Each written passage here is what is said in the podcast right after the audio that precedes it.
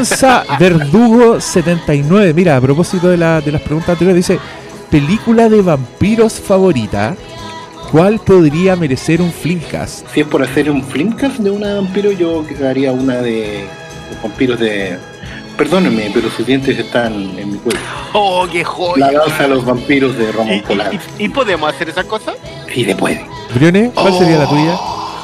Vampiro de Carpenter. Puta, creo que es generación perdida, weón. Creo que hay mucho que decir de, de Lost Boys. ¿Tú, Paulo, cuál es tu película de vampiro favorita? Crepúsculo con Pimpotech. Bienvenidos sean a este especial vampírico del Flimcast. ¿Cómo están, queridos contertulios? Tanto tiempo que no los veo, sigo sin verlos, pero los escucho. ¿Cómo les va? Muy bien, muy bien. Co- como dos meses, weón. Sí, Oye, pues, la- va un poquito más. Es ¿no? mayo, creo, weón. Yo- Sí, el, el malo es el que lleva la cuenta encerrado y ahí cachamos cuánto. Con el calendario, marcando los días, weón, como Sí, así po. en una isla perdida. Hace unas muescas con, un, con una piedra en la pared ahí. Como los presos, como el conde de Montecristo. El Conde Montecristo.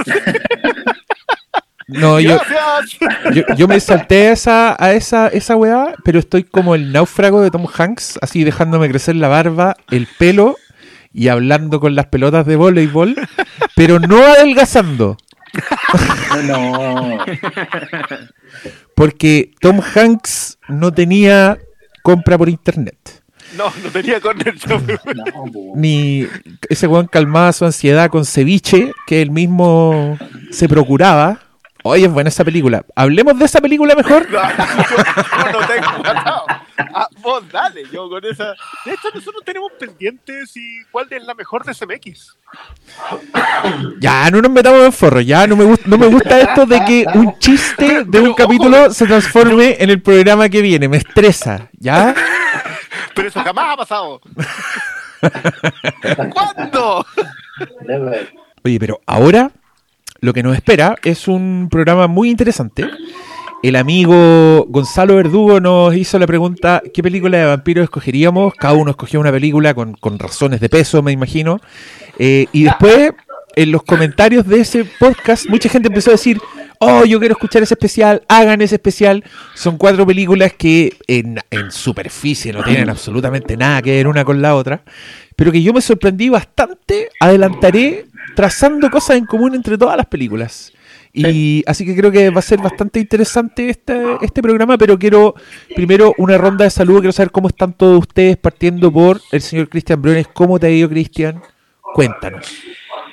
Eh, bien, cansadito, no me voy a quejar de, de la parte laboral, eh, pero me, me- me estoy empezando a cesar. Así como ando con tres teléfonos en el bolsillo, pues bueno. Ya, el weón Heisenberg. Sí, claro. El patrón del mal, weón.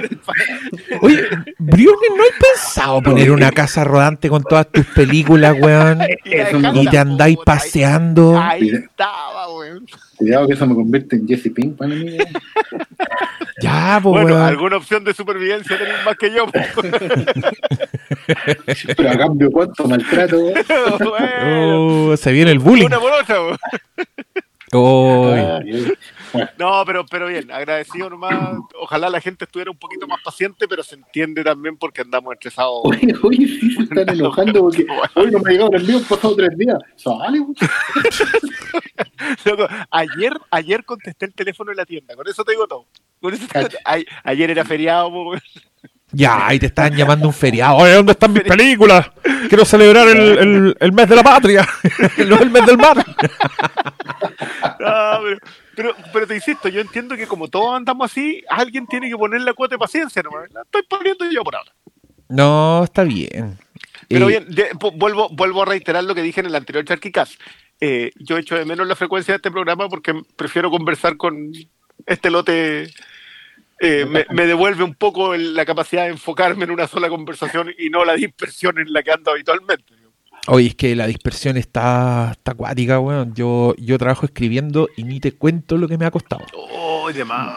Eh, no, no te sirve ni la silla incómoda ya. No, weón, he ocupado todas las estrategias, la ducha helada, todas las weas y mi mente deambula por es parajes impensados. ¿La ducha helada? Sí. Bueno, bueno. Bueno, aparte, Eh, sí, sí. aparte de calmar otras pulsiones, la ducha helada igual cosa. sirve para despertarte. Una cosa no quita la otra. ¿verdad? Sí, pues ya. ¿Viste? El, el pastor, Oye. el pastor sabe. Di- dime, Paulo. ¿no estáis como Soderbergh que el weón dijo que no, llevo tres semanas encerrado, ya saqué tres guiones? No, que se vaya a la concha de su madre, weón. Una Soderbergh- secuela de, de. ¿Cómo se llama? Sexo, mentira y Eh, video, Sexo, mentira y po. video.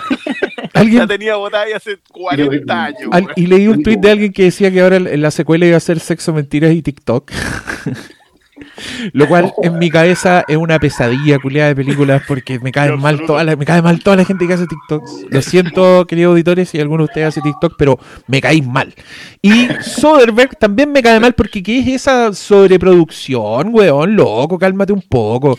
Además que vos tenéis la vida arreglada porque te llegan, no sé, para un cheque todos los meses porque dan Ocean's Eleven en la tele. Pero... No, weón, el cheque de contagio como de haber ese subido. cheque, weón. Ese cheque, weón. Oh, tenéis toda la raja al medio, weón. Esa no estaba como en los rankings de iTunes. weón. Sí. Estaba en los rankings de iTunes, era la película más vista. Así como en todos lados.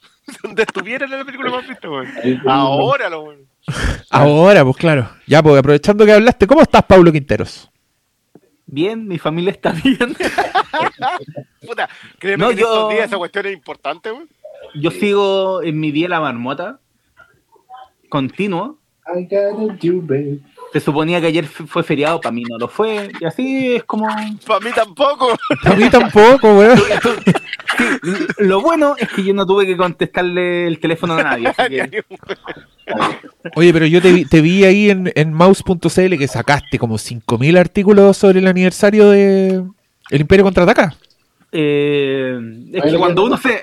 Cuando hay temas, cuando hay temas para hablar, salen fácil esos temas. po. Es como. Cuando hay que escribir de weas que a uno no le gustan, no. Entonces, como generalmente, como a mí me pagan por algo que me gusta mucho. A ver. Es lindo No la-. Qué no lindo. ¿Qué gente estáis tiene- sacando pica, weón? No, po, pero es que no toda la gente tiene esa posibilidad y es como, puta, trato de aprovecharlo al máximo mientras dure.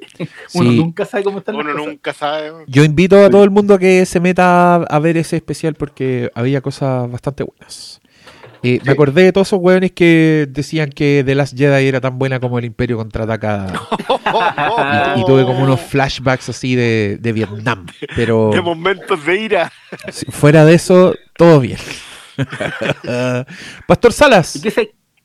Ah, cuenta. Sí, Ah, no, no, es que yo decía que justo en el- con, con esta weá de la de la cuarentena y de, de que supuestamente veis más, más películas o tenéis más tiempo, cosa que es una mentira. Es falso. Igual- Igual yo me he dedicado a ver hartas películas. Lo que más he visto es películas repetidas. Generalmente como en la noche para tratar de quedarme dormido, como ya esta weá la vi me va a dar sueño, ni cagando, termino viéndolas completas. Pero una de esas fueron las precuelas y también me repetí las antiguas de Star Wars y las disfruté a concho. Ahora, pregúntame si vi las secuelas de Disney, ni por si acaso. ¿En ¿Cuáles se- serio? ¿Cuáles ¿Sí secuelas de Disney? precuelas? Todo, po, la última trilogía, pues. Ah, y viste las precuelas. Vi las precuelas. ¿Y qué Me te parecieron? solo el episodio 3. Ah, pero, te, pero te faltó la mejor, pues, weón. Sí, pues me faltó la web, pero ¿sabes qué? L- Como que la odié, ¿no? Porque ya igual uno sabe a lo que va, ¿cachai? Pero caía lo mismo, como ahora como que me molesta más el personaje de Qui-Gon, como que encuentro que es un saco wea, pero igual lo pasé bien, como que todo, toda la tierra que me generan esas películas, como que no es como de odio, como esa tierra puta la wea, ¿por, ¿por qué hizo esta wea? Pero no, de repente salía, yo comentaba que estaba viendo las weas y me decían, oye, la pera, la pera. Y yo vi, la pera no es tanto tampoco, si hay weas peores, ¿cachai? Sobre todo en, la- en las nuevas secuelas, pero... como que yo- Oh, recomiendo- Diste la vuelta, pero el- diste la vuelta completa. Eh, yo debo, debo decir que esto yo pensé que iba a pasar en algún momento. Yo no sab- pensé que iba a ser hacer, iba a ser tan luego. Yo No. sé que viene una corriente de aprecio hacia las precuelas. Y, y una corriente que vamos a impulsar nosotros mismos. Oh, Probablemente. solo Pero- pero- la voy a dejar ahí. La voy a dejar ahí. O sea, sí, yo creo que hay weas imperdonables que uno no, no va a pasar nunca, pero está Star Wars, ¿cachai? Y- Eh, Eh. Ahí, eso, eso Y- nomás. El hijo lo que- pródigo vuelve a casa. Y lo que uno encuentra, no sé, pues, como en Mandaloriano, la weá que hacen, no para cine, sino para tele. Eh, ahí está, pues. Sí, yo vi la última de Clone Wars, weón, es la, es la raja, weón. Entonces, ahí uno dice, pero ¿por qué no siguen ese camino? ¿Por qué no le pasaron como la nueva trilogía a estos weones que saben? Y ahí están los resultados, pues, weón. Cuando el corporativismo. Igual, igual Mandaloriano tiene algunos tropezones, pero está más apuntado en la dirección correcta. Claro, pues. Pero bueno, ¿no? Bueno, eso Puta, yo, eso yo, otra es otro yo- tema. perdón, pero yo encuentro que lo- las pifias de Mandalorian son tan mínimas y me Sí. dan tan lo mismo, weón, que ni siquiera Es que- valen como pifias. Mira, perdón, 30 segundos. Yo para mí una de las pifias es el capítulo de, mm, de los siete samuráis. Por, por cómo está contado. Pero el punto es que ese episodio tiene el gran mérito de recuperar que lo que era Star Wars, que era agarrar historias de otros lados y hacerlas Star Wars. Entonces, está bien, la mina no tiene todavía el pulso para, probablemente para ese tirar una serie así importante, pero igual está buena, ¿no? Entonces, como que las pocas pifias que yo te insisto, tiene tropezones, pero no son importantes en relación a lo que estáis viendo. Y yo, y yo que no soy fan de Star Wars, Mandaloriano me la vi así, pero de un chasquido en su momento. Hermoso. Eh, tam- Estamos al debe con un capítulo del Mandalorian, weón. Deberíamos, deberíamos Pero, hacerlo. pero, ¿saben qué? Yo creo que está bien que esperemos que el Mandaloriano esté de forma legal, decente y todo lo demás. que hay rumores que va a ser pronto. Eh, Ahora, por, por cierto, ¿no? sobre ese rumor, o sea, a mí me parece más que obvio, yo no sé por qué no lo están haciendo ahora. Bueno, están la- perdiendo plata a manos llenas. no tienen la tecnología, amigo. Oye, cuenten, cuenten cuál es el rumor, por favor.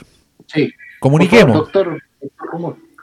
No, que está el rumor de que, bueno, es que desde que empezó a pasar todo esto del COVID, del coronavirus, como que todos esperan, ya, la van a sacar ahora porque toda la gente encerrada, el- es el momento para que los los streaming se ganen una base importante de clientes que en condiciones normales no tendrían. po. Y el rumor que sale esta semana es que eh, Disney en realidad va a adelantar. Se suponía originalmente que iba a ser el último, o sea, el primer trimestre del 2021, enero, febrero, por ahí. Y no para el último trimestre de este año, así que. y- y- inclusive un poquito antes podría ser. Yo creo que el, el único problema que a tener es que tienen que cancelar algunos contratos o mamarse la convivencia. ¿Cachai? En el sentido de que hay, no sé, pues tenéis unas películas tuyas en un streaming en Latinoamérica hasta finales de año y a lo mejor no vaya a poder resarcir esos contratos.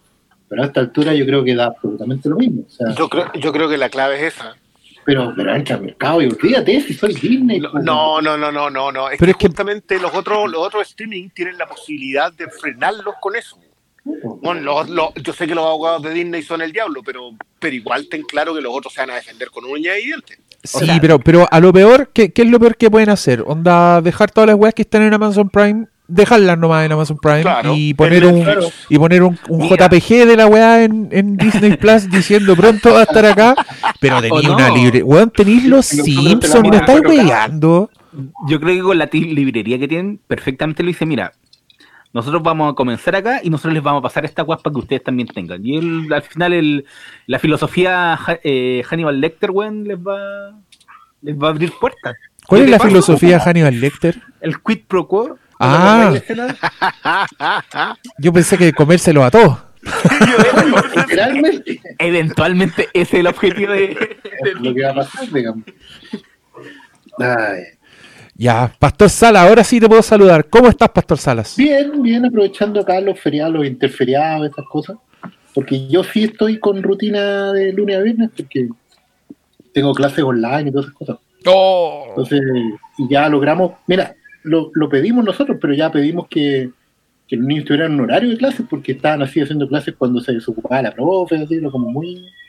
Ya tiene clase a las 13.45, pero ¿a qué hora hacemos el almuerzo? Ya, pero ya está más ordenado la cosa, nos estamos acostumbrando y ya se empiezan a portar mal en la sala y a, a cambiar clases, todas esas cosas, a molestar a los compañeros, Ya, maravilloso. ¿Estamos listos para hablar sobre el vampirismo, cabros? me parece. Nos lanzamos ya. Sí, igual a mí me sorprendió que estoicamente nadie comentó la noticia del año. No, No, es que ese, es un programa aparte, Paulo. Yo, yo te hice llegar la pauta con un propósito. Pero había una sección de libre de saludos. Pero pa- pasamos, yo digo, pasamos. Qué desgraciado este weón. No, yo creo que concertemos cita. Hagamos un capítulo de esa weá. Hagamos un capítulo para, comentarlo. Sí, hagamos un capítulo para comentarlo. Y así que por favor, para de cagarme las intros, porque yo estoy todo prendido así. Ya vamos a entrar al tema y vos me tiráis la pelota para cualquier parte, weón. Yo sé que ustedes son futboleros que entienden. Por favor, cabecea para donde tenéis que cabecear, weón. La primera película que tenemos en el menú hoy día es The Fearless Vampire Killers del año 67, también conocida como La Danza de los Vampiros. Es una película que escogió el pastor Salas. Vamos a escuchar un extracto del trailer a continuación y después volvemos a escuchar por qué el pastor escogió esta película. The Fearless Vampire Killers, or, pardon me, but your teeth are in my neck. Jack McGarrett. Sharon Tate.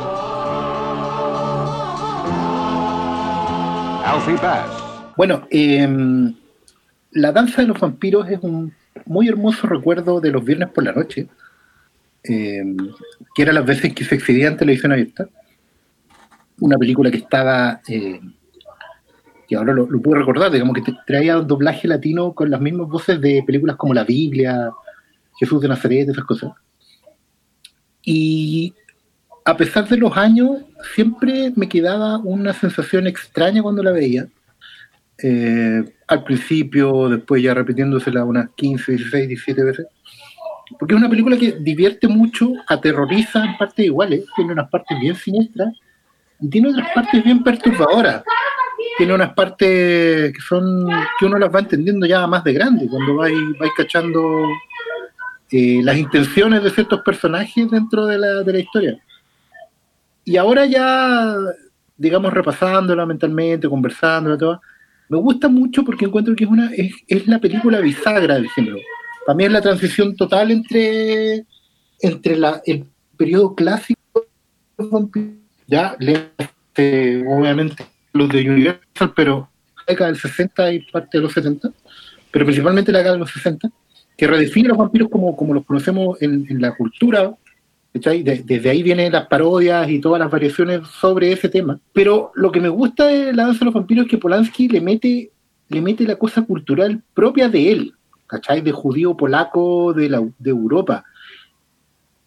Me daba cuenta yo al repasar la hora para este programa en que fue la primera vez en que empezaba a ver como folclore de Europa del Este en la tele. Uno, uno de repente podía ver eh, adaptaciones de cuentos animados rusos, cosas así que te, te, daban de tarde en tarde, La Reina de las Nieves y cosas así. Pero en esta película fue como la primera vez en que se hacía patente dentro de, de una cosa que ya conocía. Eh, me gusta mucho cómo Polanski obviamente usa el humor, porque es una parodia que, que da un poco el carpetazo al género, pero lo hace no solo para parodiar el género, sino que lo hace también para parodiar un poco a sí mismo, ¿cachai? Es como un juego, un juego de espejos con la infancia, con la infancia de Polanski, que seguramente tiene que haber escuchado todas esas historias, porque la película básicamente se trata de un repaso al folclore del vampiro, uno por uno. Si se dan cuenta, aparte con la cuestión de los ajos, después están los crucifijos, em, toda la cosa de los espejos, etcétera, etcétera. Todos los tópicos y los clichés de los vampiros se van repasando a lo largo de la película, eh, pero lo hace con, una suerte de humor como de pueblo, ¿cachai? Los personajes son muy típicos del, del villorrio europeo y por extensión de cualquier villa donde uno haya estado, hay personajes castos, puros, corrompidos, viciosos, maliciosos, con dobles, triples, cuartas intenciones, ingenuos, pánfilos, alcohólicos. Encuentro que además eh, el humor es muy de, vieja escuela en el sentido de que es un humor muy chaplinesco, cuando en los momentos en que acelera un poco la cámara, si se fijan, como que las cosas transcurren en cámara rápida, el humor físico se hace muy gracioso. Y, pero uno no se da cuenta porque no, no la ves con, esos ojos, sino hasta mucho, mucho tiempo después. Em, el uso de la música, la música creo que es un perfecto cruce entre el rock sinfónico que se está incubando en ese tiempo y, partituras clásicas. Em, en general es una película mucho que tiene mucho más de lo que parece, es mucho más que una sátira, el, el uso de las animaciones que no están en todas las versiones, pero una, una animación que viene al principio es muy de los 60, es muy como Blake Edwards. Entonces también se emparenta con la tradición más, más, en, más boga del, de la época. Eh, bueno, Sharon Tate está espectacular, eso, eso, no hay ni que decirlo. Eh, en general encuentro que es un hito justamente por eso, porque le da el cierre a una época, a la, época más clásica, a la época del, del vampiro Christopher Lee, Hammer y, y, la cosa media afectada, y empieza con una revisión del género que no necesariamente fue la primera película que lo hizo, pero sí la que abrió como el debate sobre cómo podemos seguir hablando de vampiros de aquí para adelante. ¿Cómo, cómo nos salimos un poco de la época, cómo nos... Porque si bien la danza de los vampiros sigue ambientada ahí en, en, su época media post-renacentista de la Europa del Este, pre-revolución industrial, eh, ya entran tópicos del siglo XX, ¿cachai? Hay, hay humor, hay diálogo, hay, hay ciertas perversiones, cosas perversillas que son propias de la década de los 60, del, de finales de los 60 y, del siglo XX en general. Así que creo que la elegí porque considero que justamente es la película que hace el quiebre y que, que él, da la puerta de entrada a la era moderna del vampirismo. Paulo. Eh, escuchaba atentamente al, al Oscar. Eh, igual yo encuentro que lo que más me sorprende como en, una revisión de una película del 67 es, es notar que de una u otra forma se adelanta a, toda una corriente que fue después con las, con las parodias. Porque esta técnicamente una proto parodia no, no, no cae como en, en el tipo de, de sketches que después se fueron popularizando con otras películas, pero tiene mucho de, de claro, uno reconoce que una película Hammer o una película de terror muy antigua, los decorados son espectaculares, igual que la cinematografía, pero el componente del relato, la narrativa y cómo está tratado cada elemento te da una visión sobre cada punto de lo que es una película de vampiro, o el, más que una película de vampiro, la, idea del folclore popular que uno tiene de un vampiro. Ahí está el, tema lo, del ajo, del crucifijo que habla el Oscar. Pero yo igual siento que en, esta película como que lo que más pesa es como esta mirada retro, como que se siente añeja en, términos de que el, humor es muy antiguo. Yo no sé si en algún momento como que me pegué una, una carcajada. Eh, entonces no sé si en términos de, de comedia me funcionó mucho. Sí, eh, es como para maravillarse con cada elemento de, de la puesta en escena. Bueno, lo, lo, hermoso que ver es como la secuencia en el castillo y cómo están los decorados pero no sé si en esta primera, eh, como esta incursión lograron el objetivo en términos de comedia, no tiene, tiene algunas buenas eh, revisiones o gags pequeños que encontré bien choro. Eh, sobre todo el hijo del, conde, cómo lo manejan, pero pero como al ser también una protopecuela también tiene es como están adelantada lo que se vino después que que no se nutre más de su propia visión. Se nota mucho que una película Polanski en términos de que no, no parece para nada una película de Hollywood, se ve como una película europea, ¿cachai? Y, y no solo en, en, la puesta en escena, sino en cómo abordan cada uno de los personajes.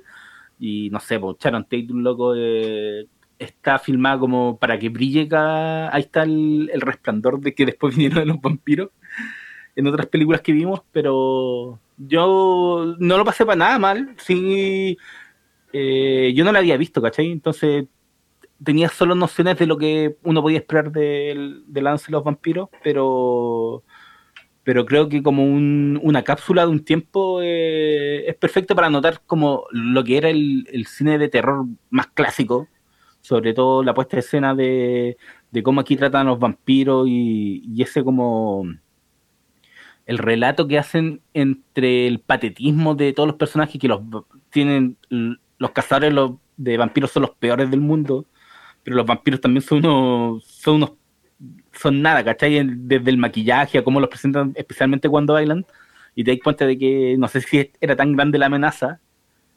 Pero no sé, yo, yo, la pasé re bien en términos de, de nutrirse con algo que ya está completamente perdido. Es una película que no. En la actualidad sería imposible de hacer, inclusive si quisieran como. Hola, nos vamos a juntar aquí tienen plata y vamos a hacer una, una parodia de. o una película del estilo Hammer, no, no, no creo que les resulte. Sobre todo por cómo se hace el cine actualmente. Estupendo, Briones. A ver, ¿cómo, cómo, cómo le entro a esto? Mire, lo que pasa es que yo la, el baile de los vampiros no me gusta la danza porque, porque creo que tiene otro otra connotación. Eh, yo la había visto en esas clásicas eh, juntas de universidad y obviamente en, en, otro estado. Entonces como que me había reído de muchas cosas, de las cuales ahora como que me parecieron poco poco risibles. También estaba contaminado por, en esos años por el factor maldita sea, en donde uno se, reía de cosas que, que eran porque, porque eran entre comillas cutre. Pero, pero me pasó ahora viéndola que lo, lo primero, concuerdo completamente con el factor bisagra, y esto también tiene que ver con los tiempos en que uno ve las películas. hoy día yo sé en qué momento está ubicada el, baile de los vampiros, sé cuándo ocurría y también sé que eso implica que tiene una carga histórica antes eh, y abre después un, un espacio eh, y un... Yo no sé si abre un género, yo creo que igual conversa un poco con eso, pero no sé si lo abre directamente. Ahora, lo que sí, que es algo que no hubiese visto en ese tiempo, aunque hubiese querido, es el músculo narrativo de Polanski. Porque independiente de dónde se entrega, lo que dice Malo, donde tiene cuestiones casi chaplinescas, hay un humor físico que es muy, muy atractivo, eh, que, independiente de que no te haga reír, te mantiene entretenido en lo que estáis viendo. Eh, y hay secuencias de terror que son que están mezcladas que, yo no sé muy bien cuál es la intención que tiene Polanski ahí porque estamos hablando de que son tiempos en donde todavía no, no está el principio, digamos, está el, está el talento, pero no está todavía el oficio. Entonces, chistes que, chistes que pasan, que me pasaron piola la primera vez, la del, la del flaco que está pelando el ganso, loco, esa talla ahora me reí mucho. eh, pero, pero son cuestiones que, que, me que, no me funcionaron la vez anterior, lo del cañón ahora, lo de las aceleradas de la cámara, lo de los cortes de frames, lo del, lo de lo del hijo del conde Krolok, que encuentro que es una joya de chiste en el que persisten. O sea, y, y, logran darle tonos de terror en secuencia y, lo rematan con, te acostumbrarás con los años. Eh, y son, eh, eh, son muchas dimensiones para una película que yo siento todo, en toda conversación que debiera ser una película menor. Mira, yo les voy a contar mi relación con La Danza de los Vampiros, porque es muy chistosa. Esta es una película que yo no veía probablemente desde mi, no sé, así, al peo, nueve años. porque como dice el pastor, era una película que dan en la tele. Que incluso debe haber sido cerca de la época en que yo veía Salem Slot en la tele. Entonces me gustaban los vampiros y algo que con, promesa de vampiro era algo que yo iba a ver. Y resultó que este era el tipo de películas que le gustaban a mi papá y que mi papá se reía mucho, pero que a mí me lateaban un poco. Eran como esas películas como La Pantera Rosa, ¿caché? Que son películas que tienen ritmo puta, tienen un humor súper absurdo, muy accesible para un niño, pero que tienen un ritmo de película más de grande, ¿cachai? Onda, puta, la pantera rosa del inspector incluso se demora caleta en hacer su primera estupidez, ¿cachai? Y con esta película me pasó lo mismo, pero me acordaba de muchos chistes, me acordaba de situaciones y me pasó viendo la película que, me di cuenta de que me acordaba, ¿cachai? Como por ejemplo el chiste en que Polanski sale corriendo del vampiro, pero en verdad hace como un círculo y vuelve a donde estaba el vampiro, que es como una talla de mover la cámara y de usar el set y, y que es muy graciosa. Pero viendo la hora de adulto me pasó que yo quería mucho escuchar al pastor Salas que nos explicara por qué vimos esta película. Porque siéndote muy honesto, como que mi, cabeza categorizadora no sabe dónde meter la danza de los vampiros. Porque encuentro que tiene un humor que es muy absurdo, es muy infantil, pero sí tiene esta aspiración de además ser como en las películas de vampiros de la Hammer, ¿cachai? De, de tener la misma artesanía, de tener los mismos arqueripos, si querís.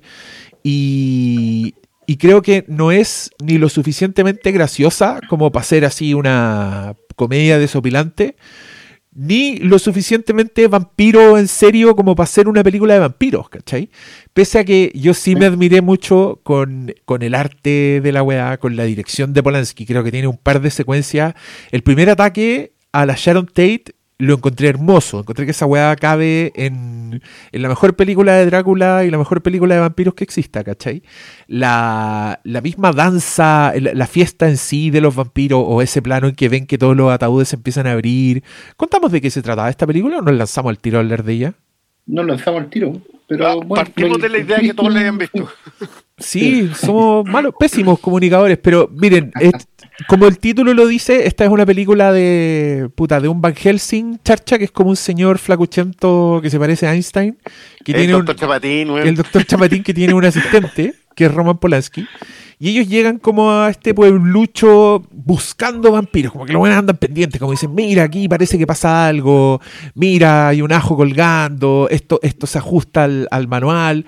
Y aquí viene mi primera sorpresa porque me puse a buscar quiénes eran estos señores y el profesor es Jack McGrowan, que es Burke Dennings en El Exorcista. Me estáis cuidando lo camaleónico que era esta persona.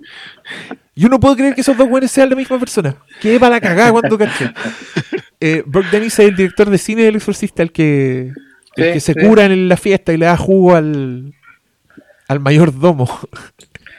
Sí, en general pasa que ahora también, viéndola en, mejor resolución, te dando cuenta como de, de los detalles falsos. O sea, ese, ese viejito no es un viejito. No, es, un comediante caracterizado, es muy, es muy, muy chapatín en ese sentido como Chespirito. Eh, y también tiene un humor muy, muy físico, muy de Looney Tunes. La, secuencia del cañón que ya se ha comentado aquí, con la cámara rápida, es muy así de, caricatura, pero, pero como ese Tommy Jerry europeo. ¿Se acuerdan de esa etapa de Tommy Jerry en que la, justamente un animador que falleció hace poco? Mi, favorita de ahora. Eh, no puedo recordar su nombre, no, no quiero googlearlo tampoco pero, pero uno, uno le llamaba la atención ese Tommy Jerry porque era, raro, tenía otro ritmo, tenía un, ritmo como sincopado, No, no, era no era una locura continua como la de los Looney Tunes, era, eran, son cortes, son aceleraciones raras y después ralenti. esa forma como de europea de, tratar la acción, eh, yo sigo pensando que después de este visionado que lo de Polanski es más que, justamente, más que ser una comedia hecha y derecha, quizás un intento de, aunarse con las comedias de Blake Edwards puede ser eh, como, como la, Pantera Rosa y o, Stanley Graham, El mundo está loco, loco, loco, ¿cachai? Que son como comedias del absurdo humano. Eh, pero yo creo que tiene más que ver con que él se encuentra con esta con este mundo grande de Hollywood eh, ve y ve que hay una tradición que es muy europea, muy de su infancia que está siendo utilizada por, por, la Hammer primero y por Hollywood en general. Y él quiere dar su, dar su visión de, de, esa desde alguien que está ahí, desde alguien que es judío polaco, que creció con esos cuentos de gitanos rumanos y, cosas de Europa del Este, y quiere, y quiere como colocarlo un poco en su lugar, ¿cachai? Como quítenle un poco el dramatismo, pero no se olviden que de verdad es aterrador quítenle un poco la, afectación, pero no se olviden que esta va de verdad es cochina y sexual. Em, y sobre todo empecemos a, hacer autorreferencias y al final yo creo que esta película es la primera película de vampiros autorreferentes, o sea, en donde los cazadores de vampiros están em, revisando el manual, ¿cierto? Como bien decía Diego y Cristian, y como señalaba el Paulo, y están, y están analizando los todos los tópicos de las, de las cosas de vampiros dentro de la ficción. Y, y, en, y, en, lo concreto, en lo cronológico, es la primera vez que pasaba. No, no había habido una película que lo hiciera hasta ese momento. Por eso yo creo que se me queda tan clavada en, en, el, en el inconsciente cuando me preguntan por películas de vampiros. No es tanto por la nostalgia, que era divertida y que, que lo pasaba, es porque de verdad es una película que como que pateó el tablero cuando vino alguien que de verdad era como o sea, después de muchos años, después de que pasara, porque ustedes saben que los vampiros, bueno, Lugosi era rumano, entonces, húngaro, perdón, entonces venía con todo el bagaje folclórico, pero nunca habló desde dentro, ¿cachai? Sino siempre habló desde afuera, desde la caricatura. Y viene este, este polaco a, abrir la caja y decir, bueno, miren, con esto han estado jugando ustedes todo este tiempo, ahora vamos a ver de verdad qué es. Oye, no, que yo te quería contar una, una anécdota, porque después de que vi esta película me puse a ver las weas que tenía el Blu-ray que era un Blu-ray de dudosa procedencia, lamento comunicarlo, y, venía con una entrevista a Polanski, y yo dije, oh, qué bueno, una entrevista a Polanski, voy a ver esto. Y era, era una retrospectiva, o sea, era Polanski viejo hablando de ah, la danza de los vampiros. Pero la weá estaba en francés, Polanski full hablando en francés, sin ningún tipo de subtítulo. Entonces yo escuché nomás. Y, pero hubo un par de cosas que entendí y la que entendí me aclaró demasiado la película. El loco cuenta que él iba a ver películas de la Hammer y que eran películas muy populares, que se veían a cine lleno, y que a él siempre le llamó la atención porque decía que la gente tanto gritaba como se reía durante la película. Pese a que la weá no era una comedia, la gente se reía y lo pasaba muy bien porque salía Drácula y todos como guau, hacían como un show, ¿cachai? Como que estaban ahí todos tensos y la weá. Entonces el loco quiso hacer una película que evocara esa weá y yo dije, puta, lo entiendo. Eso es, ¿cachai? Es, hacer una weá donde el, vampiro, donde el, conde está muy en serio, eh, con una cinematografía armada alrededor de un vampiro, que esa weá, puta, la encontré muy hermosa porque en este tipo de películas, cuando son buenas, te, tratan de evocar como lo sobrenatural del vampiro, eh, su, su, encanto, su magnetismo, su, puta, su peligro, toda esa weá, solo con con técnicas cinematográficas, ¿cachai? Solo iluminándotelo de alguna forma, haciendo que el weón se pare de alguna forma, haciéndolo memorable en su, en su pelo, ¿cachai? Como haciendo alguna weá. Eh, por eso que la interpretación de Coppola tan exagerada, tan artística, a mí igual me hace sentido, igual la encuentro hermosa, por eso mismo, ¿cachai? Porque creo que es una extensión de esta weá. Y eso a Polanski le queda muy bien en esta weá.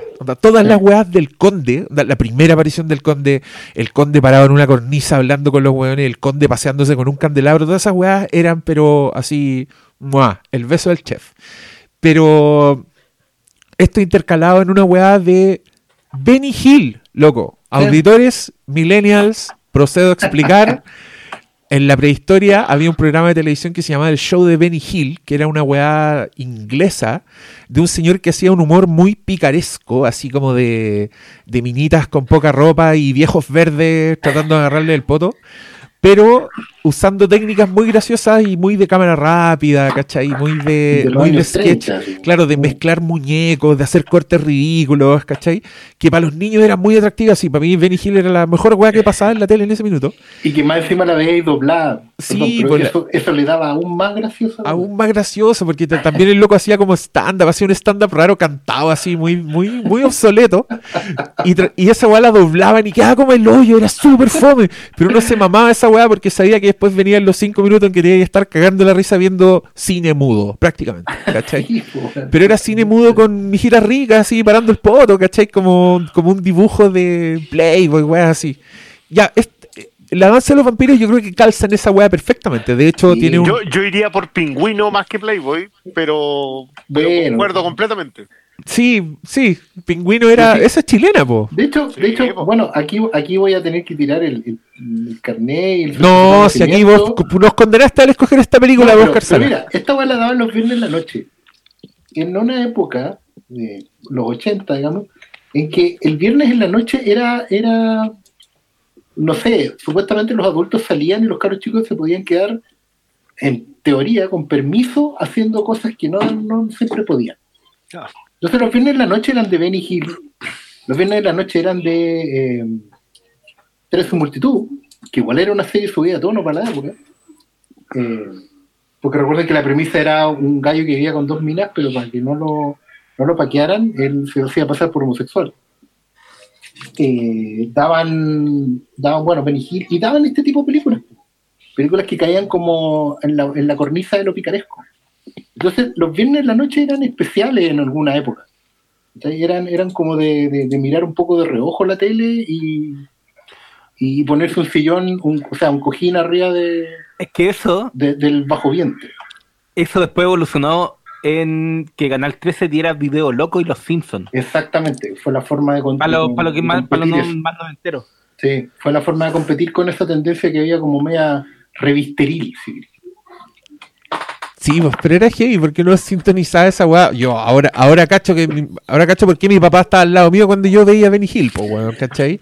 Porque a mí me da risa y, creo que Tres son multitud es lo mismo, porque Tres son multitud tenía a John Ritter, que el loco hacía comedia física todo el rato. O sea, Tres son multitud era un weón que se estaba enredando en la cortina del baño, escondiéndose del viejo, y, uno cabro chico se reía, pues obvio, pero también estaban las las roommates, que eran como unas mijitas ricas, así, ochenteras, con unos shorts metidos en la raja, así. Bueno, esta weá es completamente así. Tiene a la Sharon Tate en un rol, puta, obvio, es Polanski, es película, es mucho más elegante, pero igual la loca está siempre filmada como por, por el prisma de un degenerado, básicamente. pero la, la, escena de abajo en la mesa de no puede ser más evidente que esa, esa cuestión es Benny Hill, gordo, sí, Jorge Porcel, completamente. Y, y, esa no era Sharon Tate, entonces después el amor por Sharon Tate como que da lo mismo, uno no se lo cree, es como un hueón caliente nomás, pero... Pero, pero esa weá era graciosa, el, el, abuso de la cámara rápida. motivador de, de la historia vampírica. Y de, y, de, la vida, y de que exista esta película, pues si, el, y de este Polanski... Sí, pues recordemos que esta película está dentro del Once Upon, Once Universe. el Once Upon Universe. Eh, porque aquí se conocieron esos dos, pues, y después se casaron. Y se nota, se nota, el weón está filmando a la, a la mijita rica que se quiere comer, pues, y esa weá se nota. Polanski, degenerado. Hashtag Polanski degenerado. Hashtag degenerado. Ya, todos nos dimos cuenta, ya, sí, ya. Todos nos dimos cuenta que te querías comer en los charontes. Y, ¿Y sabéis de qué otra weá me di cuenta? Ya, esto era, era parte de por qué para mi biografía la hizo tolerante, pero lo gracioso es que creo que me aburrió más ahora la película que cuando la vi chico. ya, ya, está muy viejita ya. Y ya está muy repetido. O sea, lo vimos todo. En ese minuto yo era. ¡Ah! Duerme en el ataúd y ya está hipnotizado esperando ver la escena de unos señores durmiendo en el ataúd. Pero ahora que. ahora uno ya se la ha visto todas las weas, Y. Pero así todo, encontré muy hermosa esta wea. Eh, las escenas aisladas del. O sea. Después de que se lo escuché a Polanski lo entendí mejor, ¿cachai? Entendí mejor por qué las partes de terror son buenas. Eh, o sea, si, te muestro descontextualizada la escena de la primera vez que el vampiro, cuando secuestra a Sharon Tate, esa weá no, no pensaría que es de una comedia. Si te muestro solo ese pedazo, ¿cachai? Diría ahí, oh, qué buena esa weá, no la he visto. ¿Dónde está? porque esa escena donde el vampiro se mete, ella está, digamos, ella está en la tina, una tina abierta, donde supuestamente el papá no la dejaba ir porque no había protección en ese baño. Claro. El vampiro entra por un tragaluz en una noche con tormenta de nieve y todo. Sí, con ahí. Y, y, se mete dentro de la tina mientras la muerde. Sí, pues. Esa, esa escena estaba semi parodiada, así como, como cosa de, como afiche pintado a mano picaresco de los años 60, en, justamente en un afiche en la portada de la película. Em, pero claro, en la película es, super, es terrorífico y es sexual y es terrible porque el vampiro no, no, no, le toco, no le toca la ventanita, no le pide que le invite, ¿cachai? No le dice así como, oye, vengo a darte un besito. No, entra como un animal, se la come en una escena que es una violación nomás, ¿cachai? De hecho, la, la secuencia de terror, que yo creo que deben ser tres o cuatro cuando mucho, pero y acá hay algo que, que, decía el Diego a propósito de cómo filma Polanski, eh, que va más allá de, de, cómo arma una escena completa, que, que, yo creo que eso es una cosa, pero aquí hay momentos en que el tipo hace unas traspasadas de luz en donde tú ves a los vampiros clásicos. O sea, ves a Christopher Lee a colores. Y aparte que el Blu-ray se ve, se ve muy bien. Yo, yo vi la, la Warner Archives eh, y se ve muy bien. Como que yo dije, oh, esta... lamentablemente solo tenía subtítulo en inglés, así que no la voy a recomendar, pero Ah, quizás vale, vale la pena ir por la informal de la que se hizo Diego, que, no tengo idea de dónde es esa, debe ser alguna edición francesa. Es una, edición, sí, es una edición francesa que yo le compré a un pirata en el persa, weón. Esos piratas. No, no, también de, dónde, de dónde salió, porque Eh, te juro que hay un, eh, hay un momento en donde. Es que eso es lo otro. Es una película con tanto tono. O sea, pasa del humor físico, folclórico, que ojo, esto igual tiene que ver con cómo son los cuentos folclóricos. Los cuentos folclóricos no son una sola cosa nunca. No son un solo cuento de terror, no son una sola comedia, ¿cachai? Porque se nutren de distintas voces. Exactamente. Tradición oral. Sí, y acá, y acá, por ejemplo, me pasa con, con el humor físico, como, ¿cómo se llama el papá de Sara? Eh, Yayun. Yayuni. Yayuni. Chagal. Chagal, sí. El apellido era Chagal. Sí, pero era John Zagal. Él, por ejemplo, que, que ese personaje que se queda metido en la tumba, se lleva la visita rica y se, y se entierra, ¿cachai? ¿Cómo funciona ese personaje? Es muy de. Hoy día sería un soporte cómico, pero en esa es parte de cómo funciona. Te equivocaste de vampiro. La cruz no te funciona porque soy judío, ¿cachai? Son, son detallitos súper chicos. Entonces, el, es el cambio de tono entre ser una película que te explica tradiciones folclóricas, que ser una película a lo Benny Hill, y que tiene momentos de terror Hammer Universal rudos. Po. Sí, y hay conversaciones que son hardcore. Pero será porque es como una lo que de la proto eh, precuela que no tiene como antecedente. Es una hueá que no se hacía en ese tiempo, ¿cachai? Hay momentos en que, no sé, el, el, el, gag del vino, cuando están como tratando de clavar el estaca y le dan a un. ¿cachai? Esa weá perfectamente la podríais visto una, una parodia posterior, ¿cachai? La misma, el mismo gag de Polanski dando la vuelta por toda la escalera y llegar al mismo punto. ¡Ay, qué perla que es! Pero. Pero ¿cachai? que no había. mucho en esa tontera, Es que hay muchas yo creo que, Yo creo que el mejor chiste de la película. Pero, pero después hay, hay, hay, hay como un es que no sé, como está inventando una wea, no hay como un, referente para, para que todo cuajara, ¿cachai? Y yo creo que eso es lo que más se siente, que el tono como que se va quebrando tanto que hace que igual eso lo hace algo único, ¿cachai? Si no la veía ahora si, si fuera solo parodia, ¿cachai? No, no tendría el mismo encanto, ¿cachai? No, no sería tan linda como es, Juan. Lo que dice el Pablo tiene toda la razón, sobre todo en el final. Porque el final es se nota, es como un poco, oye, ya sabéis que se nos acabó el celuloide, eh, terminemos esta Porque están en el castillo y como que van arrancando con Sharon Tate y, los vampiros no los persiguen, son como 100. ningún vampiro puede volar, ni pillarlo, ni... Porque está amaneciendo. Sí, pues está amaneciendo. pero, igual están corriendo como detrás de él, como en un, en un gag de Scooby-Doo, ¿cachai? los vampers van corriendo por el castillo y, no, se diferencia mucho del resto de la película eso no pero pero ¿cachai? que claramente no es no es una resolución es un final súper abierto uno porque bueno ganan los vampiros digamos y, se van pero también la amenaza no, no, no quedó constreñida a nada es como Sí, ¿sabes qué? ¿A qué fuimos a rescatar a la no, yo, yo creo, perdón, yo creo que. pero dale. Es que yo no creo que, yo no creo que sea un final, no un final abierto, un final de mierda. Es el peor final posible. Ganan los malos, matan al jovencito de la weá y un narrador te dice, el loco no solo, no, no solo perdió, sino que sirvió para propagar lo que más odiaba. Weón, es un es terminar tu comedia negra con el, final más oscuro que te puedas imaginar. Y esa weá yo la encuentro a la raja, pero... Yo, yo a mí me gusta mucho porque, porque básicamente lo que, lo que está haciendo Trolloc, eh, es decir que estamos a punto de extinguirnos. Hemos tratado de sobrevivir año a año, nos juntamos aquí a ver si nos conseguimos un humano, ahora nos conseguimos tres. Pero, pero el tipo está hablando de estamos mal sea, ya no vienen visitantes, no tenemos a quién comernos, tenemos que estar tratando de salir a cazar, pero me conseguí tres. Y todos celebran en una celebración que es muy buena también de, de, dónde está incorporado, porque si esta gente lleva muchos años viviendo, en algún punto te tenéis que quedar pegado. No, eso, eso el, el, ponerte a escuchar Arcade Fire tomando sangre en una copa, escuchándolo en vinilo, no. te tenéis que quedar pegado en algún punto pero yo creo que eso lo, refleja súper bien hasta inclusive en el maquillaje, como están, cuando están bailando los vampiros, están, bueno, en entre zombies, con, como apelan al factor más no muerto de, los vampiros, porque generalmente podría hacerlo más, están con ropa de aristocracia y todo, pero son unos vampiros de mierda que están ya en la última. Exacto. Y, creo que eso lo reflejamos súper bien. Eh, es que a mí me gusta mucho el como el, cuando ya llegan al, al, castillo con donde pasan ya vamos a ir a, a, pillarlos de noche o sea cuando de día para llegar a su ataúd ¿cachai?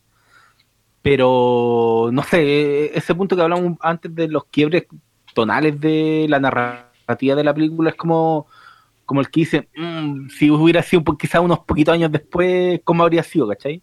Pero claro, en ese tiempo tampoco existía nada. No existían. es que es muy, bueno, es, muy, bueno, lo que dice el, pastor, es bisagra. Esta cuestión pasa entre. El, perdona, ¿de qué año era esto? ¿67? 67. 67. Ya, Hammer está en su peak, pero dos años después empieza a caer. Ya, pues, pero es que fíjate, está en, está en el 67 cuando ya habíamos, ya se había consumido o sea, no es que empiece a caer, yo creo que la Hammer puede haber estado en su peak, pero también sabíamos que venía el, el porrazo y también está ahí a puertas del nuevo Hollywood. Entonces, eh, hay, hay, un, hay un momento en donde tiene que haber más de una película que llegue a. Si esta cuestión de que el nuevo Hollywood nació con tres películas es mentira. Tienen que haber cosas antes que hayan hecho que esas películas existan. Ahora, eso, eso por un lado. Pero por el otro, el, lo que a mí me gusta del remate eh, es que en ese proceso, perdón, escucho así como que me están pegando con papel aluminio y haciendo el. el, efecto, el efecto sonoro de la tormenta. eh, el culeado coloriento. el remate es. Por un lado, estos se van a extinguir en esta parte, pero no hay forma de que esto muera porque se lo llevan al nuevo mundo, ¿cachai? Lo sacan de ahí. Hoy día, que es otra cosa que me pasó viendo la película, yo dije, esta cuestión llora un remake hoy día. En el sentido de que las lecturas que podéis sacar de lo, que, de lo brillante que tiene esta película, hoy día duraría... Esto es una película de dos horas y media hoy día. Todos los personajes los desarrollarían. Eh, siento que es como que, no sé, de repente reconocía cosas de Coppola en el asunto sobre todo en esos cambios estilísticos que tenía en el, castillo. Y de repente decía, pucha, claro, hoy día hay mucho más desarrollo para cosas que acá no lo hacen. Sara, ¿cuáles son los desarrollos de Sara? Que había ido al colegio, que le gustaba bañarse. Todos los días. Y para de contar. Eso es todo, ¿cachai? y es un personaje que es el que define la historia a, todo nivel, para dónde van y todo eso. También concuerdo con que Polanski detrás de ella tampoco le, compráis nunca que es que esté enamorado perdidamente. Pero claro, la secuencia del baile de los vampiros es decadente eh, y a la vez es homenaje. Es como que sentís que los otros ya son los. Se murió ese otro género. Y tenéis que inventar un nuevo género. Y en ese nuevo género es la idea de Polanski mordido con final de, de comedia negra, negro. Y vos dale. como, que, como que siento que es una película que mientras más la pensáis, mientras más la conversáis, mientras más tratáis de sacarle jugo, como que se te olvida que te aburre viéndola hoy día. Sí, igual, ¿cachai? Que está el, factor del pueblo de mierda, como que esto está en un, en un lugar inhóspito, entendís por qué los vampiros no tienen acceso a, a humanos y por qué nadie vive ahí, nadie quiere estar ahí. Pero eso también te da como las lecturas propias de, que esto haya sido hecho por un, por un europeo para un estudio, ¿cachai? En un tiempo donde esa weá eh, no es lo que es hoy, pues. Era. Sí, pero los europeos haciendo cosas para los estudios hollywoodenses es una tradición hollywoodense. Sí, pero Polanski igual era como el. Eh, como el, no era de tradición como cuando rescataban a un weón de Europa. Sí, pues, ¿cachai? Era como un Cuando se llaman a, a, Fritz Lang, decís tú. Ah, a Michael Curtis.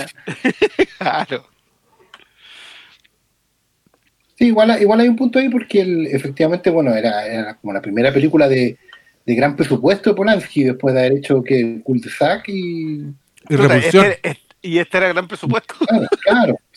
Claro, igual es, como acotado, pero es en Yen pegándose No, no, no, pero, pero igual tiene, si la secuencia en el, el, castillo está muy bien diseñado. Está bien, te reís del horror. No, weón, esta, está muy bien. Esta, esta weá es superproducción. Es, son unos sets gigantescos. La secuencia del baile es impresionante. Loco, pasé en la parte donde los weones se dan cuenta que son humanos. Tuvieron que hacer un set oh, doble. En un lado lleno de vampiros y el otro lado con unos weones haciendo los mismos gestos para que pareciera que el, reflejo no se veía. Me estáis weyando. Era. Bueno, a mí esa secuencia me dejó muy contento además porque rellené una puta, perdón. Llené una referencia de What We Do in the Shadows que yo se me había pasado, pues que era la del baile, el baile de los vampiros. ¿Te acordás cuando hacen la mascarada? La web es muy parecida y de hecho en un momento hacen un paneo donde están todos los buenos bailando al espejo y se ve solo el Stu y el zombie, ¿cachai? Ah. Y es muy gracioso. Pero mm, no, yo les quería contar una relación que hice, a ver si ustedes la ven también. Yo, en el clímax de esta weá, cuando los weones se están tirando en el. cuando van en el carruaje y el otro weón se tira en el ataúd, así a toda raja, yo dije, loco, ¿saben quién es súper fan de esta película? Wes Anderson. Porque el Gran Hotel Budapest, loco, es un remake de esta weá. Weón, piénsalo. Tenías al, tenías al maestro, tenías el aprendiz al lado, el interés romántico, los malos, loco. Y tenía esos clímax con esas persecuciones hueonas, ¿cachai? Con, con cambios de tono tan bruscos, pero bueno, amé el clímax de esta película. Y su final también, por cierto, creo que es la mejor weá. Ese final que salió de la nada, yo quedé para adentro. Yo, yo de verdad no pensé que se un lugar tan oscuro. Sí, es verdad, eso yo también tengo, tengo mucho cariño por ese final, independiente que ahora le vea un poco como, eso. Es que en realidad es eso, es que sale de la nada, como que no lo veis venir por ningún lado y es súper eh, cruel en ese sentido, pero también te deja con una sensación muy de no quiero irme a dormir, quiero ver algo más amable antes de dormir, porque efectivamente esparcieron el vampirismo por el mundo y tú pensás siempre lo peor, ¿cachai? Yo por, mucho tiempo lo tenía como también en esos finales épicos, ahí en la repisa con el planeta de los simios y todo, porque era muy. O, el de. O el del hombre omega, ¿cachai? Son como finales muy. O el del bebé Rosemary, me estoy guiando. También. No las películas de épocas similares. El hombre mega se escapa un poquito, pero sí, parece que no, no estaba muy optimista la gente en esos tiempos. Eh. La, la, trilogía de, ciencia ficción de Charlton Heston es particularmente enemiga del cine. El hombre mega y Soylent Green. ¡Oh, tenéis razón! Oye, pero ese bueno era un autor ya como yo, yo siempre he creído que Charlton Heston, independiente de su fanatismo por las armas, nos, dejó esas tres perlas con, todo lo otro. Cuéntame todo lo otro, pero esas tres perlas, así como de bajo presupuesto, ciencia ficción, que permitirían un, un paso entre el B y el no era A, pero todavía podía ser. Que, son perlitas, pero eso para otra. Esa es otra historia, como decía. Y no, y no olvidemos el otro final oscuro de Charlton Heston de Bowling for Columbine. está, muy maqueteado ese wey. Sí, es como el hoyo, ¿Por qué le pegan en los cocos a un viejito, weón? te fuiste, ahí te fuiste en la volada, Guatón, Michael Moore. No, no, si no. ese, nunca lo. Oye, ahora, ahora la gente va a pedir el especial Finales Oscuros de Charlton Heston. Pero no creo que haya mucho problema con eso. Ya, vaya a seguir, weón. ya, cabros, ahora los invito a dar vuelta a la página. Nos vamos a lanzar a la segunda película de la carta de esta noche. Y esa película es The Lost Boys, generación perdida del año 1987.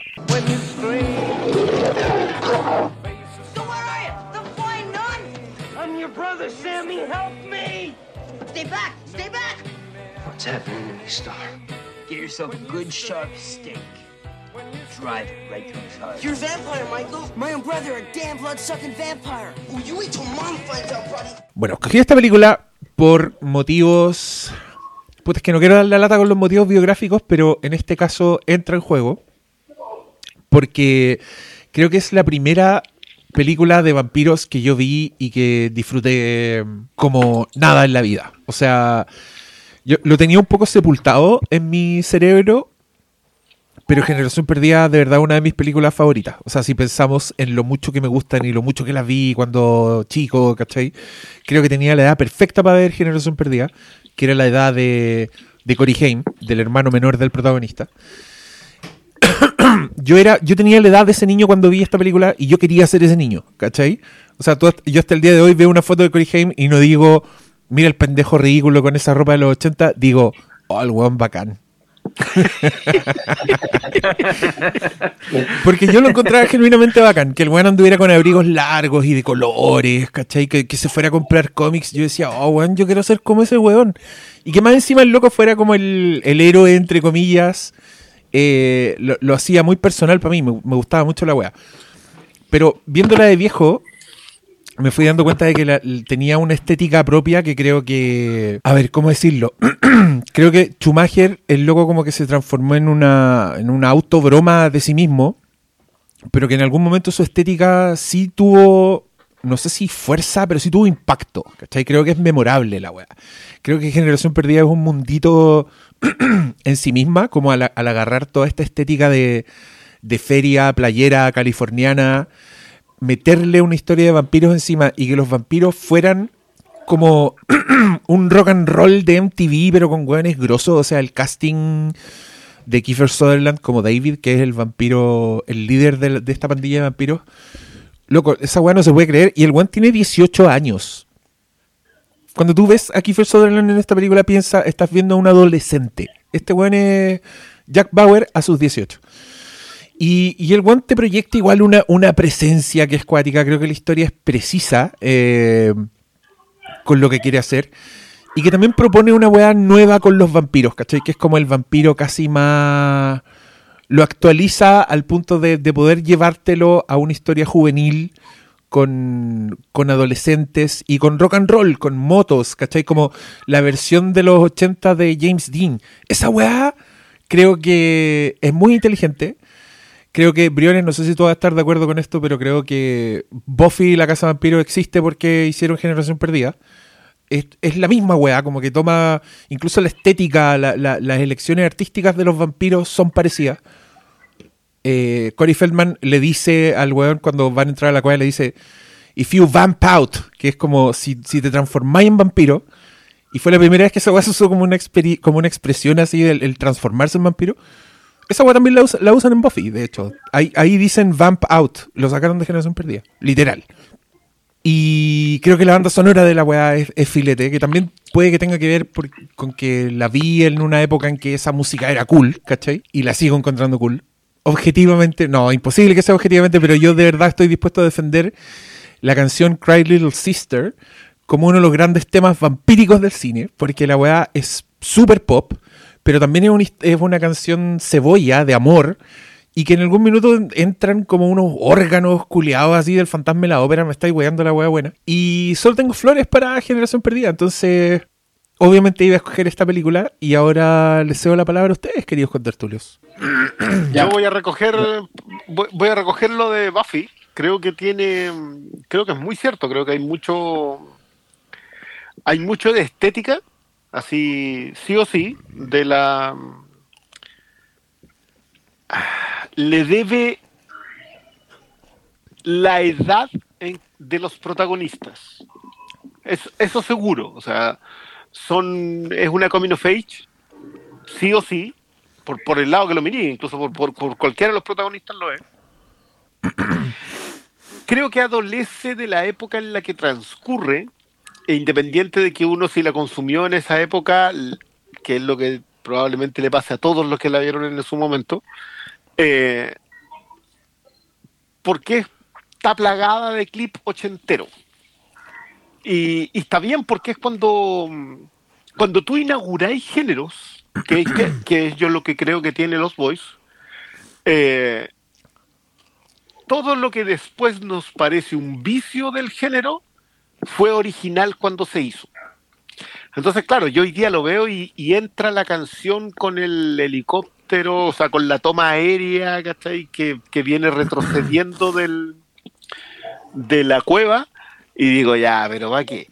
Pero cuando se hizo era un impacto absoluto porque no estaba antes. Y, eso me pasa con esta película que empiezo a reconocer un montón de cosas originales. Y momentos muy buenos narrativamente. O sea, como que, claro, hay, hay, hay cosas como que, ¿por qué el abuelo sabía, por ejemplo? Que es una duda que siempre te tiran. Pero acá ves un momento en que el viejo mira y dice, ah, puede que el viejo sí cache. Eh, pues, que, que, de nuevo tampoco entramos contando de qué iba Generación Perdida. Eh, pero, pero por ejemplo, ya los nerds que, creen cosas. Que a mí me sorprendió mucho que ahora que la vi de nuevo, porque claro, cuando la vi era, era más joven, eh, sentía que esos personajes siempre supieron lo que estaban haciendo. Y ahora que la veo, cacho que están improvisando, pero incluso en su improvisación se lanzan a la vida. Que los dos personajes, que es el Cory el Cory Feldman, Feldman y, su desconocido hermano. Edgar, Edgar y Alan Frog, los hermanos Frog. Se tiran, ¿cachai? y, y, cada vez que hacen algo, que por ejemplo cuando se echan uno de los vampiros, tú decís, ya, pero entonces siempre estuvieron improvisando, no tienen ni idea de lo que están haciendo, pero los locos seguían para adelante nomás. Entonces, y eso me pasa, que, que algo que también hablaba de lo de Lanza los vampiros. Empezáis a sentir que los personajes sí están bien escritos de estrella no te cuentan todo. Hoy día, a propósito de la idea de que, de que a películas les falta remix, hoy día esta también sería una película muy larga porque te tendrían que desarrollar cada personaje. No sabemos cómo llegó Estrella y te lo comentan nomás en un momento. No sabemos cuál es su relación con el niño. No sabemos cuánto tiempo lleva el abuelo sabiendo que hay vampiros. No sabemos por qué el, personaje del Edward Herman, eh, se me olvidó el nombre del tiro, Sam. Max. Eh, Max. Max. ¿Cuál era la idea de mantener una especie de coto de casa? Si tenía a los cabros para que fueran llevándole comida. No, sabéis que los, cabros guardaban el secreto. Yo le quiero mandar un saludo eh, a todos los fans de Generación Perdida que están sufriendo. seductor de la, del interés romántico del chico bueno. Todas esas cuestiones, siento que es un muy buen traspaso de géneros. Eh, de nuevo, en mi caso, a mí me, me adolece de ochentera. Oye, perdón. ultra. No, Briones, yo, yo es que tenía el micrófono de usted apagado porque me puse a toser, pero intervine en tu, en tu monólogo, perdón. Ahora hago una intervención retroactiva. Eh, no, le quiero mandar un saludo a todos los fans de Generación Perdida que están rabiando con todas estas preguntas que está haciendo el Briones que son preguntas que nunca le han molestado a nadie en la historia de, Generación Perdida. Y, y, no, yo no, es que yo creo que tienen respuesta. Y si, y si, y la respuesta a veces es da lo mismo. Entonces no sé si eso te va, te va a satisfacer. Es que, de nuevo, yo te insisto, a mí llega un punto donde yo digo ya, pero, pero, pero ¿cómo nadie? Y es porque era la primera. Que eso yo creo que si hay un mérito del que hay que hablar de generación perdida, es la apertura de un género de la misma forma en que después hablamos de, Buffy como la Kikas Girl que inaugura un género, pasa también acá. Sí, igual yo quiero. Sí, perdón, es que quiero. Siento que tengo que defender Generación Perdida, porque creo que. Se para uno, No, es que creo que uno de los méritos que tiene Generación Perdida es que creo que es súper buena su mitología, ¿cachai? Eh, a mí me gusta mucho el chiste del abuelo porque creo que es un chiste, ¿cachai? Creo que es un clímax muy zafado donde hay un nivel de coincidencia que para mí es absolutamente intencional. O sea, loco, se tiró con los palos puntudos, como si fuera a saber que eso iba a terminar con el vampiro que tenía así agarrada el cuello a su hija, ¿cachai? Como que las variantes son. El viejo se metió a la casa con camioneta y todo, ¿cachai? Y la explicación de esa weá es que el loco siempre supo que había vampiros. Y, en ese momento se cierra la puerta del refrigerador y te quedas ahí en la oscuridad y entra esa reinterpretación de, The Doors, de Echo and the Bunnyman, que es perfecta para ese momento. Y yo creo que eso es todo lo que necesitáis saber. El viejo sabe desde el principio, detrás del letrero de, que les da la bienvenida al pueblo, dice, esta es la capital de la muerte. O sea, la gente sabe. Y los hermanos Frog tienen fe para mí, ellos no están improvisando, para mí mm. ellos saben. O sea, lo bueno es desde el primer momento que el loco pisa la tienda es, loco, si venís a este pueblo, lo que tenéis que saber es esto. Toma, el manual de los vampiros porque te vas a enfrentar a vampiros, ¿cachai? Y cuando estos buenos se encuentran con la prueba, como que se lanzan, pero lo que me gusta es que los Frog, y esto también es un ejemplo para las weas que hoy día tratan de copiar esto, los frogs se toman demasiado en serio ellos, a sí mismos, ¿cachai? Ellos están en su propia película que es de acción, que es de terror, donde los jóvenes son súper raja, o sea, agarran una estaca, se meten al nido de los vampiros y dicen, ah, partamos matando a este primero y se lo echan, ¿cachai? Esa weá para mí eh, es un logro de esta película. Creo que se que confabula muy bien el casting, como con un tono que yo encuentro súper peludo. Creo que si esta weá funciona, si Generación Perdida funciona, como que corren perfectamente en paralelo la historia de David con Michael, que es más en serio, son como dos weones enfrentándose, ¿cachai? Al mismo tiempo que los Frog haciendo weá, yo creo que es súper meritorio porque no sé qué te pasa a ti, pero a mí no se me desarma. Encuentro que son perfectas. esa cuestión fue una de las cosas. Yo, yo vi esto con una fanática de Generación Perdida al lado mío. Ya. Eh, sí, no, es que fue muy heavy porque se sabía la entrada de los temas, se, sabía la película yo, yo estaba así como que la mirada de repente. No, es que yo creo que esta particularmente tiene es muy buena película de entrada de temas. Cada vez que entran las canciones son momentos así, wow. Es que te insisto, es porque no es solo porque fuera la primera, sino hay de, nuevo sobre esto. No es es muy raro que una primera película de un género sea la definitiva de un género no, no es algo que ocurra tan comúnmente, porque siempre viene una después, que viene un poquito después y que supo hacer todo mejor. Esta no. Yo no sé si hay otra película que tratara de hacer esto, eh, qué sé yo. No, Dark trata de hacer otra cosa. Eh, pero cualquier cuestión que le metieran canciones eh, minuto por medio, no funciona. Acá, acá, lo otro, yo no me acordaba que era Richard Donner en la producción. Que se me había olvidado completamente esa cuestión, como que ni siquiera me había fijado. Hay que le pasara la, la, Claro, pero, pero, pero aquí, para mí el tema. O sea, el olfato está. Pero, ¿cómo, ¿cómo funciona que son dos los protagonistas, los dos hermanos, corriendo en géneros distintos? Porque si tú apartáis la película, le despejáis lo otro, eh, ¿dónde anda más cerca el personaje de Cory Haim? Anda más cerca de una película de aventuras, qué, sé yo. Cory Haim está en los Goonies, está en, Stranger Things, sí, po. sí, pero la hora del espanto igual tiene el, el, factor no, de, la, de repente está ahí enfrentado. La hora, la hora del espanto es Sam más adulto. Sí, po. Este, es que el Sam, es que a mí lo que me gusta de esta película, yo creo que el Sam eh, es un preadolescente. El güey no es adolescente, es un preadolescente, ¿cachai? El loco, el loco está sexuado. Al güey le da lata cuando el hermano está mirando la mina, como que el güey está ya, que andáis mirando a esa weona, como veamos al saxofonista aceptado. Tiene un póster de Rob Lowe con un peto.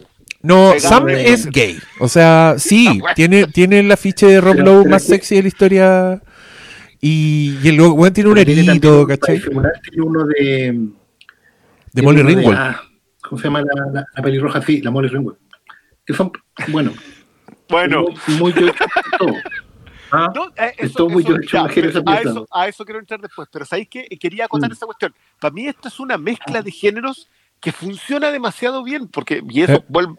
verlo al lado con alguien que la que la vio en el cine en su momento, que la vio después en, arrendada quizás como 15 veces porque se sabía los diálogos.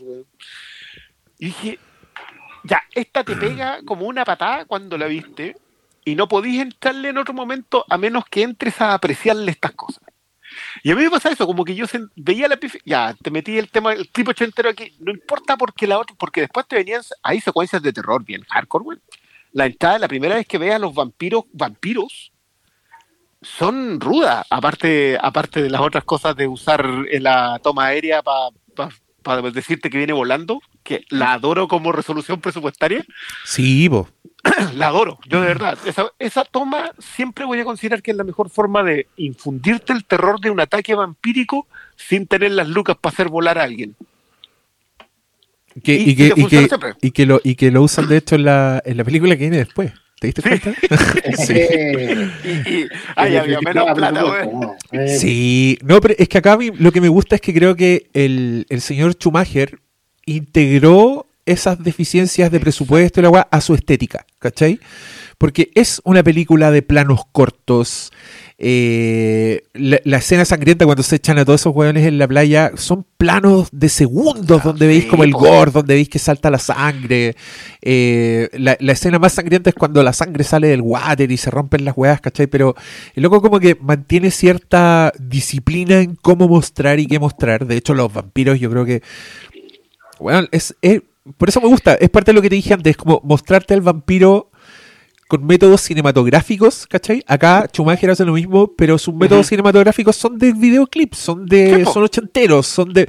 Pero loco, igual, las capas. Loco, fíjense en la pornografía del sonido en Generación Perdida.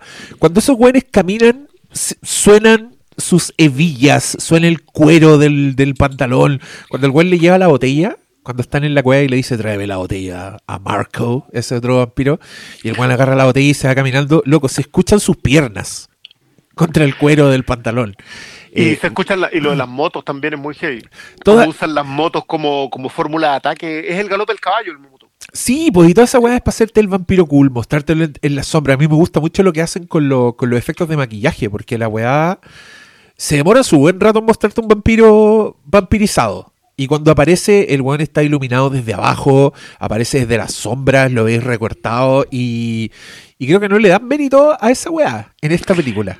Es que, ¿sabéis qué? Yo creo que se lo coarta la misma película. Puta, esto, sí, pesa menos, es verdad. Sí, Y, es muy, y es muy coincidente con lo que hace Polanski también.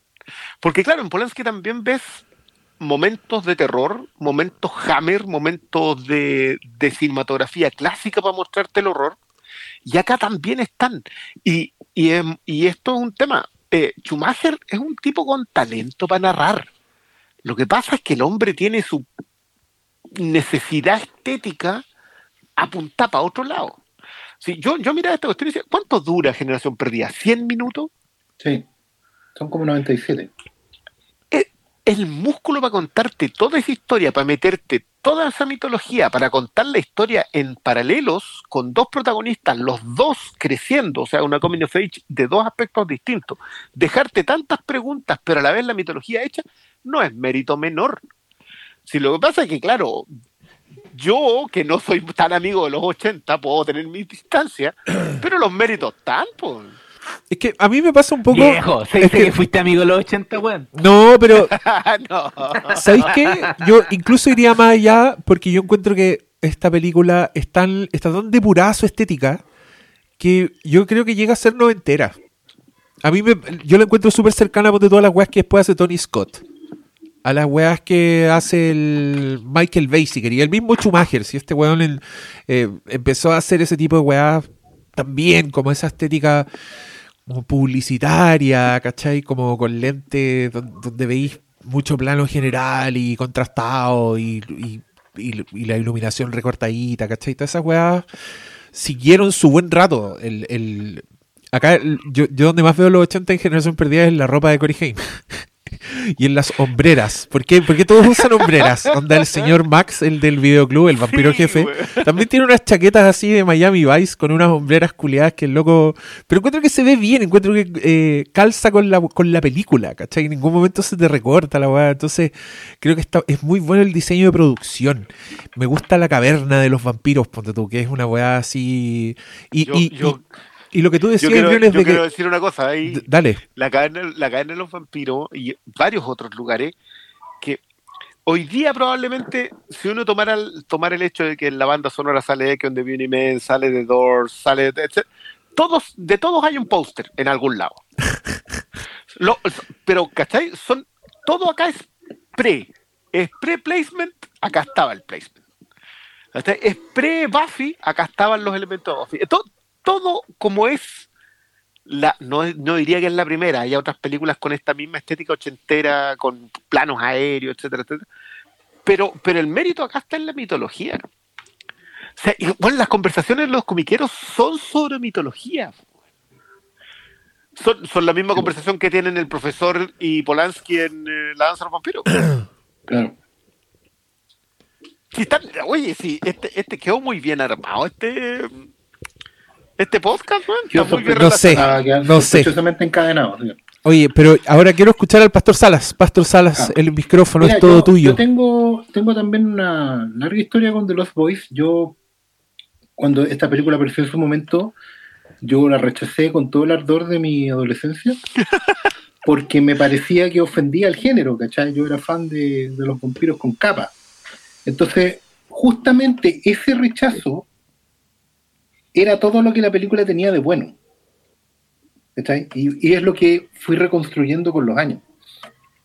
Eh, bueno, también hubo un largo periodo de rechazo a esta película porque era un ícono juvenil, adolescente, y todas las caras querían verla y, eh, como huyan de acá. Todo lo que, todo lo que fuera Cory Hinton y Feldman era motivo de rechazo para algunos de nosotros. Eh, pero después con el tiempo, y particularmente cuando empecé a ver la, la, la estética social de la web. Es cuando me fui dando cuenta que esta película era mucho más de lo que parecía. Era mucho mejor. Hoy, día me parece una excelente película, principalmente porque se hace cargo de un problema bien atemporal que las películas de vampiros tampoco estaban tocando necesariamente, y que era el tema de la escala social y cómo el vampirismo se instala en una escala social.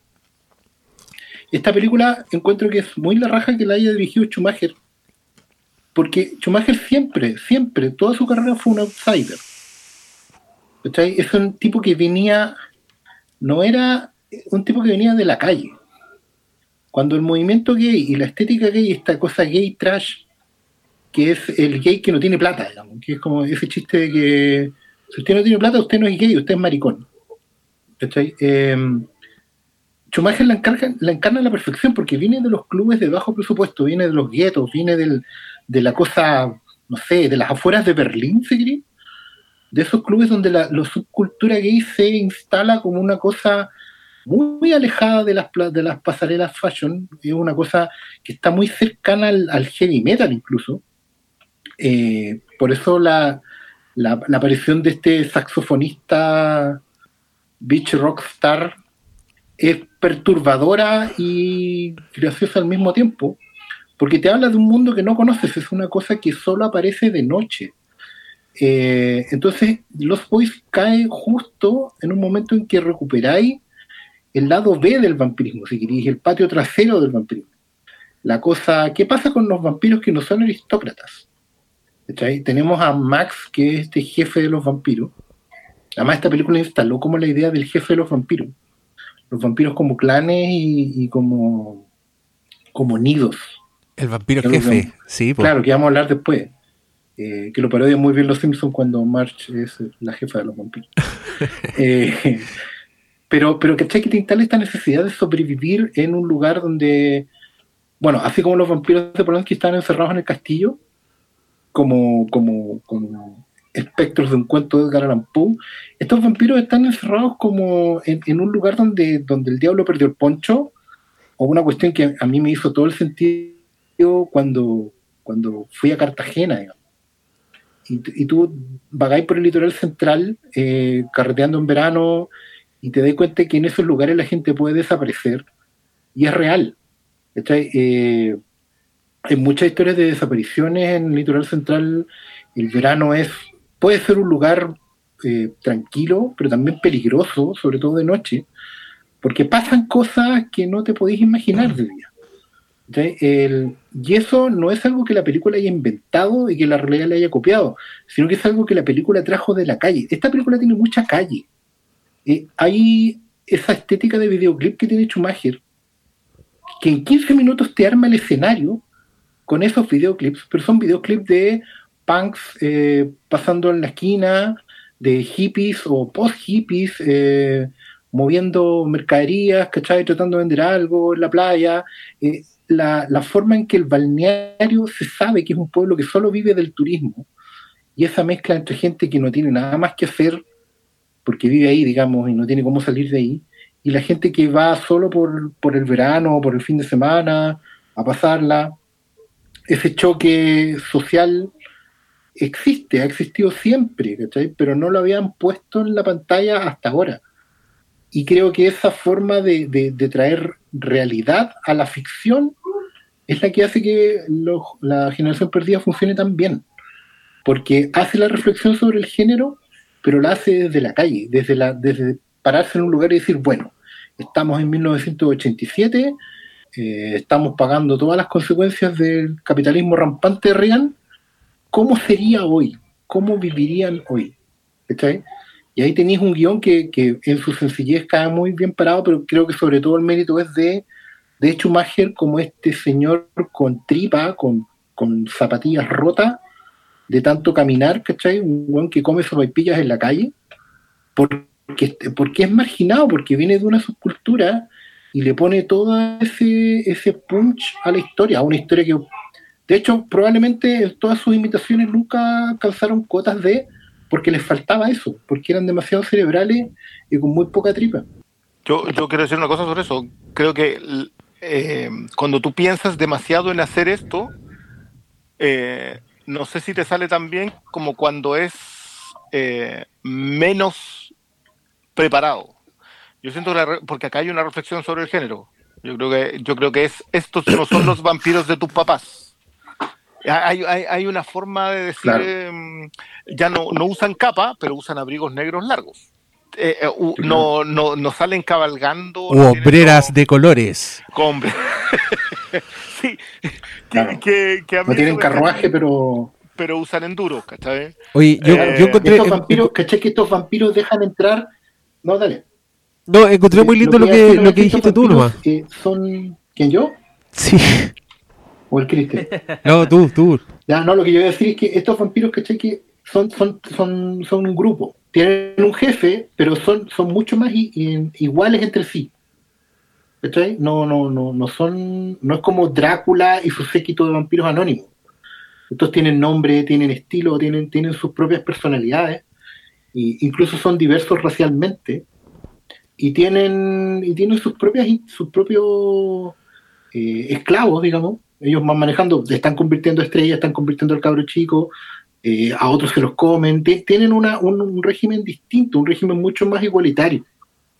Eh, tienen una relación más, horizontal con el jefe de los vampiros, tienen una suerte de trato, hay tensiones. ¿Tú entendís que puede haber clanes también cuando se echan a, a ese grupo como de flights que están en la playa hip hopeando uh, con Randy MC. Entiendo que hay una escena eliminada donde se entiende que eso eran otra, otra pandilla. ¿En serio? Sí, pero eran pandilleros, por lo menos por lo que leí en el. En los, en los créditos, en los créditos están puestos como el grupo nazi. Claro. Entonces yo, yo dije. Neonazi Surfer. Claro, estaba leyendo que eh, hay una novelización de esta película basada en el guion. Donde hay un conflicto entre la pandilla de Kiefer Sutherland, digamos, de David, y otra pandilla más, más flight, como más flight no, latina. No, sí, pero, pero es eran los nazis de. Pero, eso no quedó en la película, pero estaba en, en la historia. Claro, porque, porque le hubiese dado más peso al, al West Side Story, ¿sabes?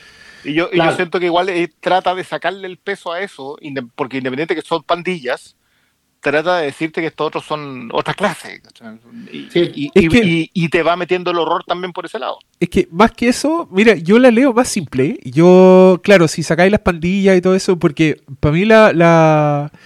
Max es la clave, porque es el vampiro jefe, pero el weón es un, es un, papá, es un señor que quiere, que quiere una familia, ¿cachai? Como el weón, a mí me encanta porque en las escenas en que interactúa Max con los, con los, con los vampiros, antes, cuando entran a la tienda, como que los hueles no lo respetan, lo miran y lo huevean, así como, ah, la minita que te está ahí, que te está ahí, ¿en serio te voy a joder a esta vieja? ¿Cachai? Como que los hueles están en esa parada.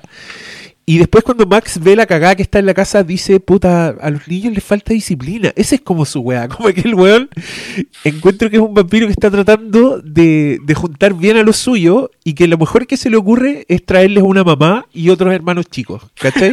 claro. Y, esa weá te lo explican cuando te presentan al personaje, cuando te lo cierran en ese clímax donde te revelan que el weón es vampiro jefe. Entonces, para mí, es un cuento aún más simple, como aún más chiste, aún más. Eh, un chiste donde el remate es: eso es lo único malo de este pueblo que tiene tanto maldito vampiro. Eh, pero pero me, me gusta Ah, no sé por qué empecé a hablar de esto, pero volviendo a lo que decía ahí antes, que te encuentro toda la razón, encuentro que esa weá le da una realidad a, a Generación Perdida que es muy bacán. De hecho, eh, para mí los hermanos Frog, que también, me encanta que como que verdaderas revelaciones de los personajes además son chistes en la película. Y después de que quedó toda la zorra y que los frogs se, se ponen los lentes especiales para la explosión del vampiro y que son los únicos que están preparados para esa explosión y después los buenos se sacan los lentes y lo primero que le dice es como ¿cuánto creéis que debemos cobrarles? O sea, los buenos estaban haciendo esta weá para cobrar, ¿cachai? Para convertirse en cazadores, po. Esa weá es muy chistosa y al mismo tiempo encuentro demasiado bacán que la figura del cazador de vampiros, que también atraviesa varias películas, en esta weá son esos dos pendejos que se creen Chuck Norris. De hecho, yo porque también vi un documental de esta weá después de los que venían en el Blu-ray. Y Corey Feldman cuenta que Richard Donner, que Richard Donner iba a ser el director mucho tiempo de esta película. Y de hecho Richard mm. Donner se trajo a Corey Feldman de los Goonies, ¿cachai? Eh, el loco le dijo, le, pasó películas de Chuck Norris, le pasó películas de Rambo y le dijo, este es tu personaje. Tenéis que hablar así, tenéis que pararte así. Claro, tú, tú, eres el eres los G.I. Joe de esta weá y a mí me gusta porque los locos son fieles a eso en la película. O sea, tú te cagáis de la risa con los weones, pero no, te reís de ellos, ¿cachai? Eh, la película no se ríe de ellos, se ríe con ellos. Y, encuentro que son tantas weas que quedan también. Ah, y aportando tu lectura, Oscar, que me encanta que el subtítulo de esta wea no sea The Lost Boys, sino que sea como Generación Perdida, ¿cachai? O sea, ya le da como un peso mucho más grande. Y que me gusta porque The Lost Boys originalmente se supone que son los, los cabros chicos de Peter Pan, pues los que están solos en la, en la isla. Eso se llama The Lost Boys. Entonces esta weá también es, es un poco eso. Pues por eso a mí me gusta que no se sepa de dónde viene Star, que no se sepa de dónde está Laddie, que Laddie por alguna razón anda como con una chaqueta culiada de confederado, así, no sé qué mierda. Sí, sí una de, general pero eso es, de, la, guerra civil. Pero esa weá te da, te da como una foto del grupo que es muy una generación perdida. ¿cachai? Donde está la hippie star, pero también está David y el otro weón que los mismos Frog Brothers le dicen, nosotros matamos a Twisted Sister, que era como ese rockero culiado rubio con los pelos parados. Sí, y, ah, y yo también encuentro muy gracioso cuando los Frog Brothers tienen su primer cara a cara con un vampiro y los weones se cagan de miedo. La del perro, la de Nanook. Sí, cuando el weón sale así a medio de retir y ya y los Frog Brothers se rinden y se abrazan gritando así como carita con carita. Muy ochentero el griterío generalizado oh. también, Oh, pero encuentro que acá funciona también. No, no, no, sí, es que vuelvo a insistir con esto. Yo no estoy diciendo que no funcione. Yo digo que hoy día mirándola, o sea, vos enfrentáis a cualquiera que haya consumido películas de vampiro con Generación Perdida hoy y probablemente no le esté empezando a sacar las minucias extraordinarias que tiene, ¿cachai? Como que decir, ya, pero que esta. No, y, creo que tiene, tiene todos los méritos. Volvemos a las bisagras, ¿cachai? Volvemos a que, a que los vampiros se reinventan con cada generación. Y, las mejores reinvenciones son cuando se reinventan para su generación. No cuando pretenden ser otra cosa, que, que es mi distancia con la de Coppola, perdón. Pero acá no, acá los tipos dicen, ¿sabéis qué? Hagamos una película de vampiros ochentera. Y la hacen. Y funciona, weón. Es que yo, es que yo creo que no dijeron hagamos una película de, vampiros ochenteras. Dijeron hagamos una película de vampiros sofisticada. Que le hable a los pendejos de ahora, ¿cachai? Que sea cool. Bueno, sí, yo me acuerdo. Yo, yo vi esta weá en el cine y había weas que yo sí encontraba cool. Bueno, los weones son súper cool.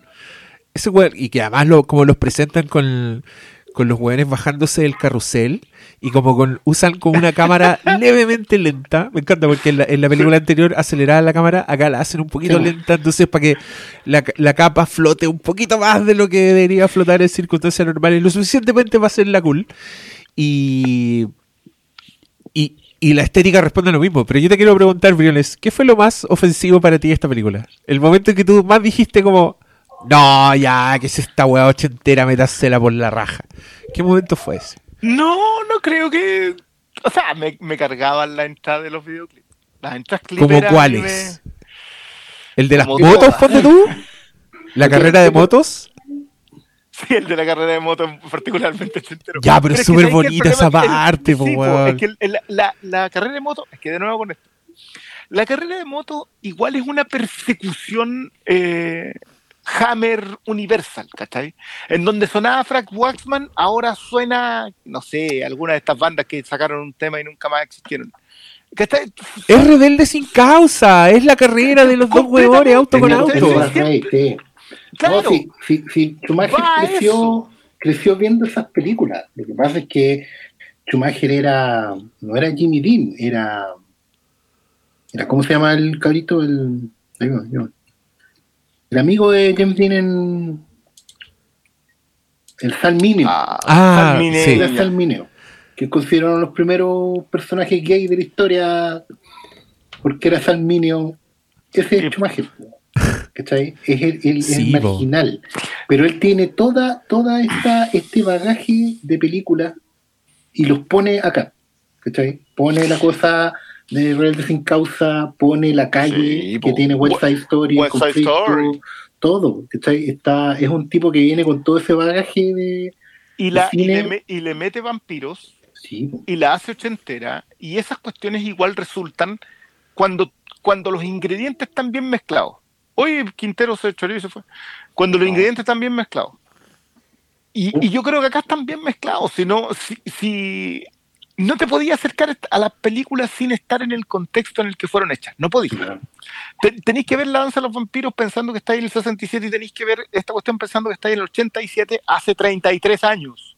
Entonces, no, no podía estar viendo de otra manera, independiente que a mí me, me, sacaba de quicio el, el paneo placement de Econ Diviniment debía estar ahí porque eso era lo que estaba produciendo, Entonces no, me, me costó ser severo con esta película, sobre todo, de vuelvo a insistir, porque la estaba viendo con alguien que de verdad me estaba explicando por qué la había gozado tanto. Mientras yo le explica, trataba de decirle, pucha, esto es una referencia a esto otro. Que es una muy buena forma de ver películas, debo decirles, porque uno empieza a apreciar cuestiones que no iba a apreciar y la otra persona te ignora abiertamente. No, y, aquí también yo quiero, quiero rescatar otra hermosa referencia de What We Do in the Shadows, cuando hacen toda esa escena en que le dan tallarines a los jueces y dicen, You're eating worms. Ahora saben de dónde salió eso. Yo quiero escuchar al Pablo Quinteros hablar sobre Generación Perdida de Lost Boys. Pablo Quinteros. pensé que lo había perdido. De hecho, hasta me había sacado la conversación y porque apretar F5 y volver. ¿Sabes qué? Eh, esta eh, película tiene la particularidad que para mí es la primera película de vampiros que vi. Ah, ¿viste? Eh, yo nací en los 80, pero yo lo único, lo único que me acuerdo de los 80 había estado en una en una sala que mis viejos tenían un, un proyector en el colegio en el que trabajaban y vieron el maracanazo, ¿cachai? Esa es mi imagen de los 80. Yo no me acuerdo ni una wea de los 80. Igual, gran momento, Yo me acuerdo, porque igual era pantalla, pantalla, y me acuerdo hasta que mi papá lo que decía contra los brasileños, weón. Maracanazo del Condor Roja. Condor Roja, 89. Ya, pero antes, antes de eso yo no me acuerdo, güey, que me acuerdo de algunas cosas de que había de monos, pero no me acuerdo, en los 90 ya entonces, esta película tampoco la vi en el cine, la vi cuando la daban muchas, muchas, muchas, muchas, muchas, muchas, muchas, pero muchas veces en televisión abierta. Para mí, Generación Perdida era como de las películas que yo siempre agarraba y la tenía que ver. Era cualquier Indiana Jones, Volver al Futuro, eh, Los Goonies, Generación Perdida. Ese era, a ese nivel estaba. Yo no me la perdía cada vez que daban porque tenía mucha onda y obviamente al ser la primera película de vampiro te, atrapa no solo por, por el look que tiene la película, sino también los personajes. Ahora que la repetí para este podcast, el casting que tiene la película, no solo con los principales, sino que los secundarios, toda la banda de los vampiros eh, de, los, de Boys, weón, es, la zorra. Está, eh, cada uno está muy bien eh, elegido el, desde el desde Ted o Billy, ¿cuál, no me acuerdo cuál de los dos es. Era Bill, era Bill. Era Bill, ¿cachai? Pero el secundario, el, el otro, el que muere en latina, bueno, son todos, y tienen, no tienen diálogos, pero a pura presencia te arman al tiro todos los personajes. Y siempre, al verlas, mm, para mí siempre tengo un gozo. De hecho, yo les contaba ayer, yo pensé que la tenía. Para mí están presentes la película, para mí esta yo la debería tener y no la tenía. Y no sé por qué, debe ser porque di por hecho que la tenía, ¿cachai? Pero esta yo hablan de es muy ochentera para mí era nunca la, tomé como una producción ochentera porque para mí yo la vi en los 90 ¿cachai? Eh, eh, para mí trasciende el ser una película ochentera está también armada y corre pero así la película no, tiene ningún vacío ni, ni nunca decae ¿cachai? Eh, yo creo que antes de saber siquiera que después todo el peso que cargó la eh, la carrera de Joel Schumacher solo por dos películas que esos fueron blockbusters del personaje de superhéroes más conocido pero el tipo tiene otras joyitas weón, que Tiempo de Matar y hasta el Día de Furia que muchas veces se le, se le da pasa por alto todas todas las buenas películas que hizo incluida Generación Perdida. Y solamente porque, claro, el, el one que hizo estuvo detrás de Batman Forever y Batman y Robin. Pero, no sé, yo un gozo aquí, me recordaba de, todas de todos los momentos. El, claro, ahora ya más grande, no la había hace rato esta película, pero el, momento comiquero cuando empiezan a comentarlo. Bueno, tú no deberías mezclar los Superman 300 con los Superman 90 porque todavía no estaba la, la Kryptonita. Y, ¿cachai? Todas esas cosas como que ahora las pesqué más. Pero el viaje que tenía como verla cuando de cabros chicos, yo hasta el día de hoy lo mantengo. Es un gozo ver esta película por, por cómo está construido todo el viaje de, de cada uno, desde los dos hermanos hasta la weá que hablaba el Diego de, del abuelo, que siempre sabéis que el, viejo sabía que vivía en un pueblo de vampiros y por eso era como era el abuelo también. Yo, yo me quiero sumar a una parte que decís que la película no tiene pausa. Y, y sabéis que eso igual es. Aparte, aparte de concordar contigo con que a Joel Schumacher le pegamos mucho, y no sé si da para pegarle tanto, porque, porque yo también me sumo con Falling Down y Time to Kill, que son, son perlitas y para Yo creo que es fácil, es fácil pegarle porque son muy llamativos. Ya, ya, son dos películas de Batman, pero pero no sé si no sé si da para tanto. Yo creo que hay harta gente que ha metido las patas en, películas grandes y, sigue teniendo buenas películas chicas. Y estas otras no son pocas, man. Si tú empezáis a revisarle la filmografía, el hombre está sale, yo creo que sale para adelante. Lo, que pasa es que las otras pegaron, pero pero yo concuerdo en que la, el músculo narrativo que tiene acá, para mí verlo hoy día con, con un cierto bagaje y, no haber vuelto sobre ella en, qué sé yo, dos décadas, que no es ni la mitad de la edad que tiene, eh, eh, dije, acá había algo. Y sí, yo también reconocí muchos elementos de Buffy, eso es muy cierto. Eh, creo que la reinvención de Buffy es muy válida también. Yo, yo, no. Por algo, por algo tiene la importancia que tiene. Pero, pero volvemos sobre el hecho de que como que cada cierto tiempo los vampiros vuelven a tener una que, les hace que les hace paradójicamente resucitar. Y, y yo siento que en, los 80 fue esta, y, sí, el 87. Yo sé que el 87 es medio bisagra, como que vimos harta cuestión en ese año que no, que como que uno le cuesta encajarla en la década, pero esta tiene todos los elementos de ser ochentera y tampoco creo que sea un demérito de ello. Lo bueno que creo que cuando hablamos de, de Generación Perdida como película ochentera, ahí también necesariamente hacemos la bisagra. Sí, claro. Porque, porque claro, ellos son, los personajes son, igual son medios atemporales porque están medio fuera del sistema. A mí me gusta mucho, de hecho, ahora en este visionado me gustó mucho la, la toma del cartel. Una bienvenida a Santa Clara, una cosa muy bonita, y por atrás está todo grafiteado, todo muy bienvenido al infierno. porque te habla muy bien de, ese lugar, de, la, de, la, playa, el litoral central, digamos.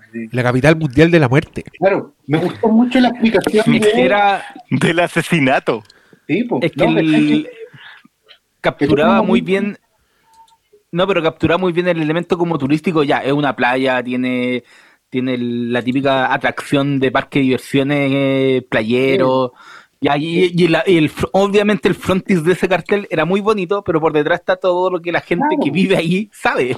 Claro, porque, y eso, y tú caché que, bueno, la, explicación de por qué los vampiros tienen la cueva, bueno, me encantó porque supuestamente era un balneario top muy cuico, así cual Cartagena a principios de siglo, y después de un terremoto, esa es una casa que se cayó.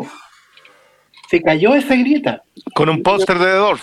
No, porque se lo pusieron después, porque por eso tiene un mobiliario, tiene toda la cuestión que es, es, esencialmente es Cartagena. ¿Okay? Es que claro, esta película la podía sacar en el litoral. No, sí, eso, eso yo, eh, yo vamos, claro que ahí va el remake. Y el, y el factor atemporal, yo creo que yo la vi ahora y para mí no, no tenía el aire de película anticuada, aunque sí, es muy ochentera, tiene el, ya, tiene el momento meme que ahora todos recuerdan que el weón tocando el saxofón, ¿cachai? No, pero, pero, pero ¿por, qué ese, ¿por qué ese momento meme? Yo nunca he visto un meme de esa weá. Hay un meme, hay un, hay un video de 10 horas con el loco tocando. ah, pero eso no es un meme. Una estrella, loco, lo llevan a convenciones de. Ah, obvio que sí, pues si los gringos tienen la. Loco, los gringos tienen. Es una estrella el pendejo que hizo de Jason en la primera parte 13 como por un segundo, weón, y el weón estaba maquillado y ahora tiene 40 años y sigue, vive de las convenciones, weón. Esos locos celebran mucho sus héroes del terror es, justamente la música que suena, que no es el soundtrack. ¿Está No, no la, eh, justamente esa música que suena como, como en la fiesta de la playa. ¿Cuál música suena que no es el soundtrack? Está todo en el soundtrack. Sí, cualquier canción entra así y está como dos minutos pegada. Es que lo... el saxofón no, Ah, ya, sí, ese sí. Es un weón como en vivo. Claro. cuando están en la playa con, en la fogata. Ya, pero esa canción es completamente parte del soundtrack. ¿De qué están hablando? No, yo entiendo. no, pero Además, el, Oscar. Es, música de fondo que no es narrativa. People Strange, que es la versión, es parte de la narrativa. Pero es que eso es muy ochentero. Eso es muy ochentero porque Se, se recogían canciones para definirte lo que estaba ahí, porque la gente que hacía películas en ese momento había crecido escuchando algo. Entonces pasó, pasó con el, gran eje de los 80 es que eh, los, la, gente que se pone a hacer cine, se pone a hacer cine habiendo visto cine, habiendo escuchado cultura pop, habiendo consumido cultura pop. Entonces, que es algo, una crítica que a mí siempre me ha gustado mucho que hacía de Palma, es que dejan de ver el mundo y empiezan a ver cine. Entonces es, todo más estudiado. Y, yo creo que es, es la gran pega, pifia, no sé cómo llamarlo, es, pero siempre algo que yo veo en los 80 y eso se ve acá, ¿cachai?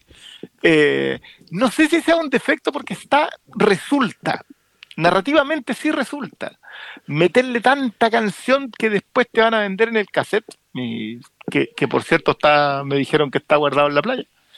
Eh, porque hubo, el consumo estaba alrededor de eso. Yo, yo creo que las películas, esas películas perduraban porque te dejaban algo para llevarte para la casa. Hasta te quedabas pegado con la canción, te quedabas pegado con dejarte el chocopandero ruso, te quedabas pegado con el abrigo cuero, algo, algo se te iba.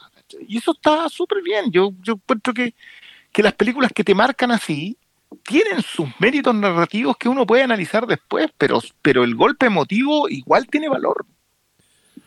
Oye, yo quiero agregar que esta película es del glorioso año 1987, donde también estuvo Robocop, Predator, Las Brujas de Eastwick, Evil Dead 2, Los Intocables de Brian De Palma, Dirty Dancing, me estáis sí. Educando Arizona de los Cohen, wow, Full Metal Jacket de Kubrick, weón, pedazo de año. Y, Alma Mortal también es, uy, es que eso lo, cuando comentó el, Oscar eh, lo de Richard Donner, Richard Donner iba a dirigir esta ah, porque 87, dos años después de los Goonies, obviamente el plan original era hacer eh, una versión Goonies pero con vampiros, los cabros iban a ser todos más jóvenes. Después salieron, se metió Schumacher y los borradores de guion y lo envejecieron a los a las pandillas, ¿cachai? Pero Envejecieron cuatro años. No, es que se suponía que, por ejemplo, los hermanos, eh, los Frog, vivían, eran como buenos de Boy Scout y los otros iban a ser como buenos de 14. ese era como el tono original de la película. Y menos mal que lo cambiaron porque era otra cosa, era, y, obviamente se le ofrecieron la wea a Richard Donner por los Goonies, ¿cachai? Pero menos mal que terminó siendo lo que fue. Seguimos avanzando en esta conversación. Estamos en la tercera película del menú. Y la tercera película del menú es John Carpenter's Vampires del año 1998. You are the only one who faced Alec and survived. A master vampire has a telepathic link with his victims. You're gonna help us find them. It's a cross. For 600 years, Valak has wanted to live in the daylight. A master vampire able to walk in the sun, unstoppable. Biggest nest of blood drinking mothers the world has ever known. Time to kill some vampires. Cristian Fílmico Briones, explícanos por qué escogiste esta película. Porque es con neta, po. a ver, yo quiero dejar una cuestión que, de repente quizás no se nota tanto, pero a mí me gusta mucho la guerrilla. A mí me gusta mucho el, el cineasta, los autores que, que deciden que no van a meterse en el, en el cuadradito que, le, que les entregaron, que ellos van a seguir haciendo el cine contracultural, a contracorriente, en, en otro tono, y que de vez en cuando les sacan los choros del canasto con algo que, la gente está haciendo, con, qué sé yo, en el caso de Carpenter le sacaron los choros del canasto con una secuela, y dije, ya, listo, ya, voy a hacer una secuela, y hizo Lo Escape de Los Ángeles, y que le pega patadas a todos los clichés de la secuela, porque vamos a odiar y odiamos, y porque el tipo tiene el talento narrativo para hacerlo. Y siento que Vampiro es una respuesta así como que el tipo un día estaba sentado, no sé, jugando Atari, porque el hombre es muy fan de los videojuegos, y vio dos películas que, que, que dijo, no, ya paren. Se paró y, ya, vamos a hacer vampiros, vamos, vamos a hacer vampiros cowboys y recoge una novela que, que, tiene más o menos el mismo nivel que la película. No, no esperen que sea mucho mejor. Y, y se mandan y agarra a Don Jacobi para un guion y, te, y se hace una película de cazadores de vampiros cowboys, si queréis llamarlo así. Eh, la meten en Nuevo México y es Carpenter, pura, eh, aguerrida, con poco presupuesto, con un James Good que es un personaje al que no le podéis tener cariño en ningún momento. Eh, tiene Cheryl Lee que no me voy a atrever a definir lo que hizo con el personaje porque creo que es bueno para la película y no sé qué tanto sobrevive con los años y con nuestras nuevas miradas. Eh, una mierda lo que le hacen a ese pobre personaje, weón. Pobrecita, me dio pena, pero me dio pena como la actriz, además. Bueno, Cheryl Lee estaba. Fue eso, es Twin Peaks y, Vampiro. no, hay más. Y, y Maximilian Chell y Thomas Ian Griffith, que son que son Carpenter también. Si yo, yo siento que hay mucha guerrilla y mucha hay mucha pachorra, hay mucho, tirémosle para adelante. Si el doble James Wood es Sambo, le, importa, no quedó bien. Vos dale. Mientras. Se nota la pobreza, weón. Completamente. Mientras Generación Perdida tenía a Greg Nicotero haciendo los efectos especiales, acá el amigo que estaba le echó, le echó para adelante nomás. Y eso es lo que a mí me gusta esta película. Es una de esas películas que está hecha con una intención, con una con un desprecio más que con un cariño. Y esas cosas a mí, yo, yo puedo vivir con eso. No, a mí lo que me gusta y que encuentro que es muy Carpenter de esta película es que eh, es fiel a su espíritu. Si Carpenter siempre ha sido así, bueno, si They Live, los extraterrestres de They Live son unas máscaras que no tienen ni una intención de ser realistas, ¿cachai? Entonces sus vampiros creo que son muy coherentes con las cosas que el loco hace. Eh, que sean simples, ¿cachai? Como pálidos, ojos y unas venas dibujadas en la cabeza y, el resto actitud. El resto vos vela. Este, este te digo que este es el vampiro, ¿ya? Vos confía en mí. Sería. Pero al mismo tiempo está como ese tratamiento medio reverencial del vampiro, sobre todo en la entrada de este vampiro. ¿Cachai? La primera vez que veía al personaje de Thomas Ian Griffith. ¿Por qué sabemos estas cosas? Porque sabemos que se llama. ¿Quién es Thomas Ian Griffith? ¿Quién chucha es Thomas Ian Griffith? Bueno, Thomas Ian Griffith aparece, le muestran primero el, la capa, que no es capa de abrigo, después la mano y después la revelación es como con, con, un, con un planito así elegante, ¿cachai? Porque, Saliendo de la tierra con, con las garras. Pero ahí tú todo, todavía, no sabéis, todavía no sabéis quién es, po. No, po. No, no, no, pero, pero la salida del vampiro que tú sabéis que era un, era un máster, porque eso te lo... Otros términos que después terminaría usando Buffy, eh, que, que es de generación perdida, por cierto.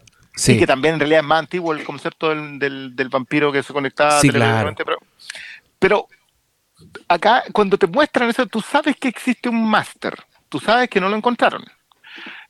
Y cuando te lo muestra, cuando ya los otros personajes se están yendo, ya entra con. ya entra a la Carpenter. Que eso es lo que más me gusta de esta película, que es Carpenter tirando sus cosas sobre la mesa sin problema. Es que yo creo que a Carpenter eh, le importa una raja, muchas weas.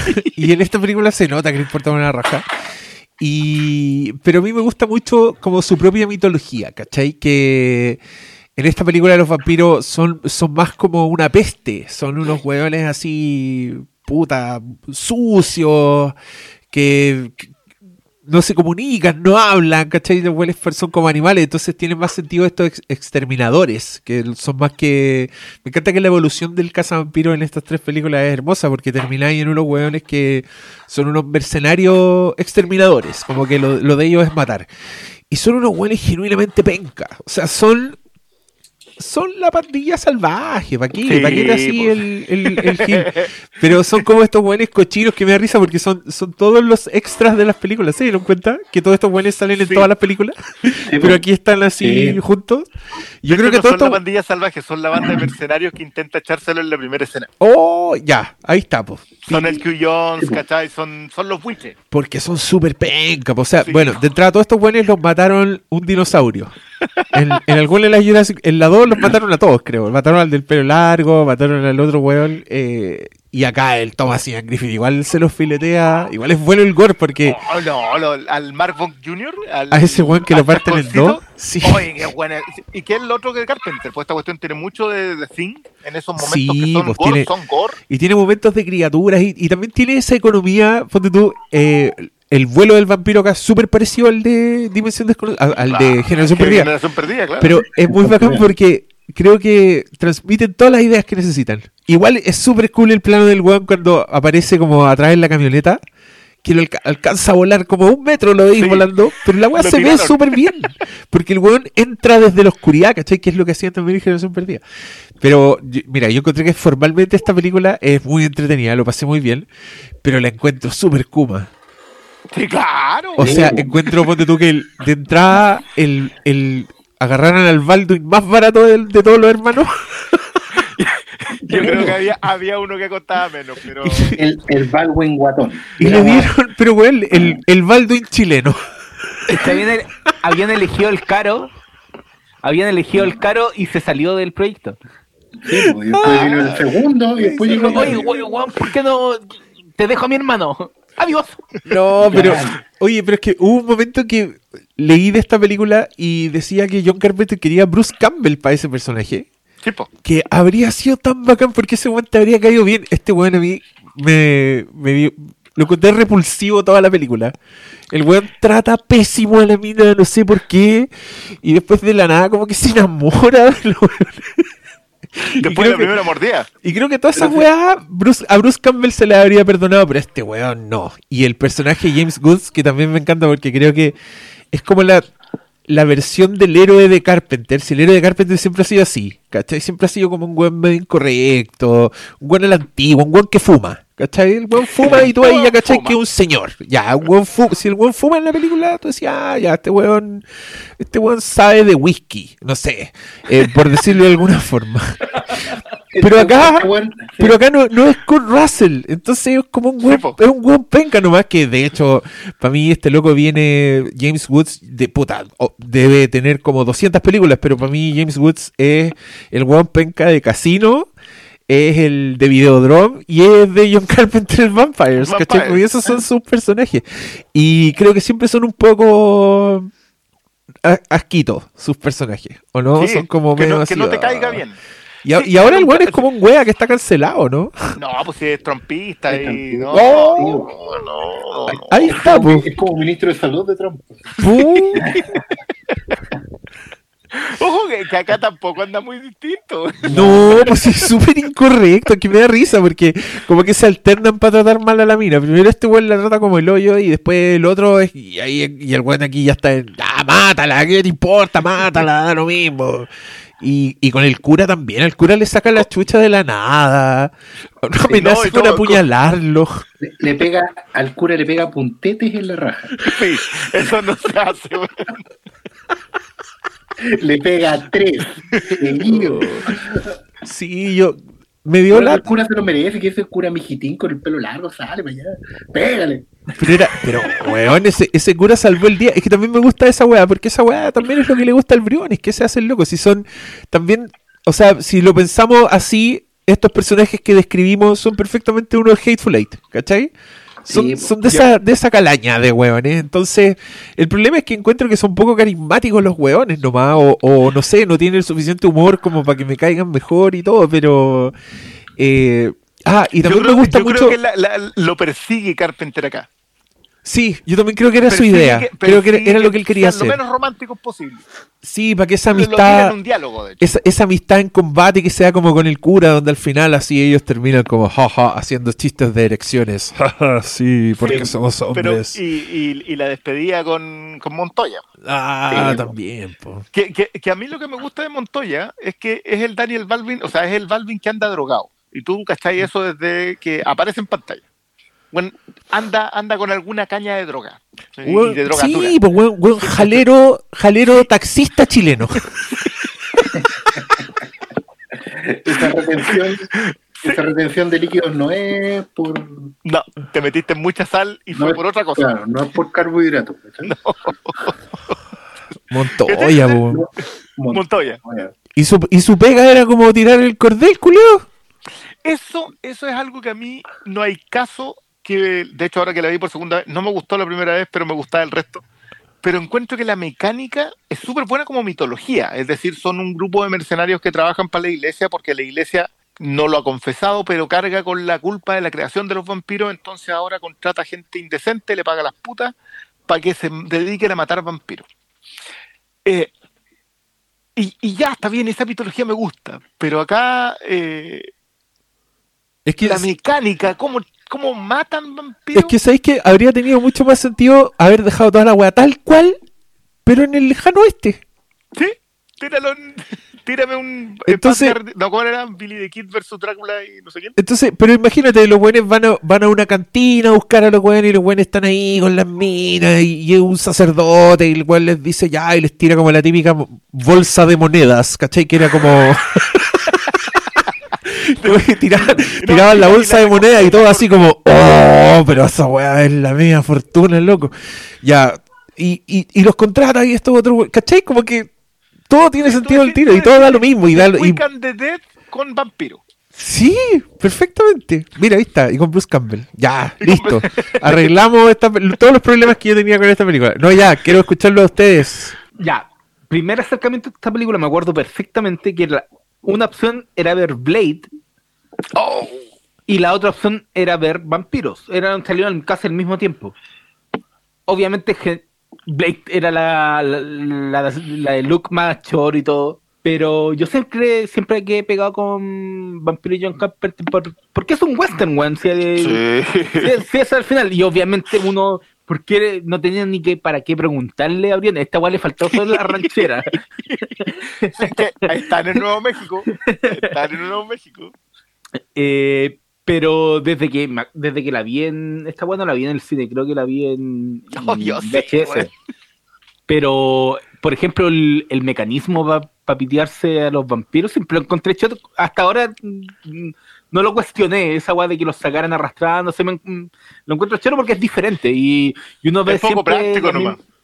Eh, sí, es poco práctico, pero. Es súper estúpido y en la película es muy chistoso porque llega un punto en que van sacando a una y la weona como que se agarra de un, de un poste y el otro loco le dice, oh, no sabía que podían hacer eso. Y es como, me estás weando. Sí, porque las anteriores le tiraban, le, ponían el estacazo, le ponían el ballestazo y la tiraban nomás. a mí, a mí. Pero esta otra era como una de las novias de, de Drácula. Era, era, una de las jefas, pues si al final eran puros masters. ¿Te acordáis? Desde que van, desde que van a asolar como ese una weá que está en el medio del desierto de México. No, si esta weá. Loco, le faltan los caballos nomás. pues si, andaban, andaban, en esas camionetas Ford porque ya no usan caballos nomás, pues sí. que es distinto. Oye, a mí toda esa weá del, del, del cordel para sacarlo al sol me suena a un recorte de presupuesto. Me suena que original. No, es que sí, originalmente esa weá debe haber sido otra cosa. Debe haber sido una weá que los sacaba rápido o los sacaba por el techo, ¿cachai? Como... ¿No te hace sentido también que los buenos sean cagados y no quieran cambiar la técnica porque no hay más plata, ¿no? Porque pues, los, personajes son tan, los personajes son tan miserables en su presentación que uno esperaría que ocuparan así el menor recurso posible. Es que, ¿sabes qué? Yo de hecho ni siquiera creo que, sea como problema el, mecanismo si con, no sé, una línea de diálogo. Los vampiros son tan débiles en el de día que eh, aunque los vayáis a molestar de sombra no se van a despertar, ¿cachai? Como están inactivos, ¿cachai? Pero, no sé, a mí como lo, que más me atrae, y, ahora repitiéndomele, es que también se ve tan, tan chota, weón, tan corneta. No, es que, es que no, no, es corneta, weón. Es como Kuma, Flight, weón. Perfectamente esta weón la, la ponían hecho como en la piojera, así tomando, tomándose un terremoto, como que todos los weones que hicieron esta película están, estos weones toman bigoteado. Ese es como el nivel de. Entonces, esa weá tiene como.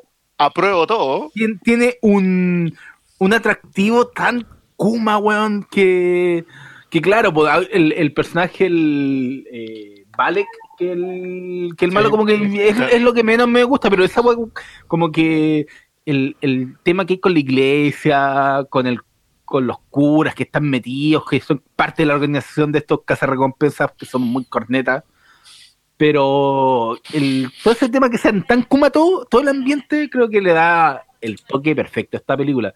Y además que se nota que Carpenter, más que los propios vampiros, estaba, estaba interesado en contar una historia, un western one en, el sur de Estados Unidos donde están puros redneck, weón. Y se nota desde el minuto uno que ese es su mayor interés con, la película. Eh, leyendas dicen de que todas sus películas son western.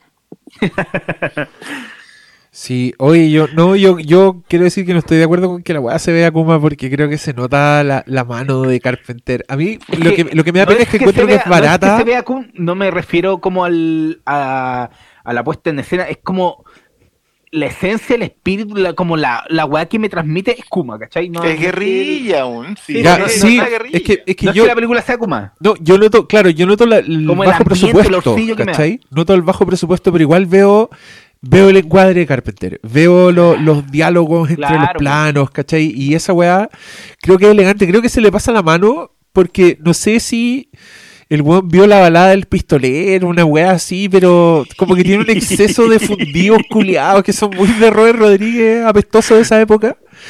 Y, ahí como que creo que se le nota lo tatita, porque, no sé, me suena como a un, no sé, a un viejito tratando de hacerse el, joven, ¿cachai? Como, ah, voy a hacer una weá como las que hacen los, lolos de ahora.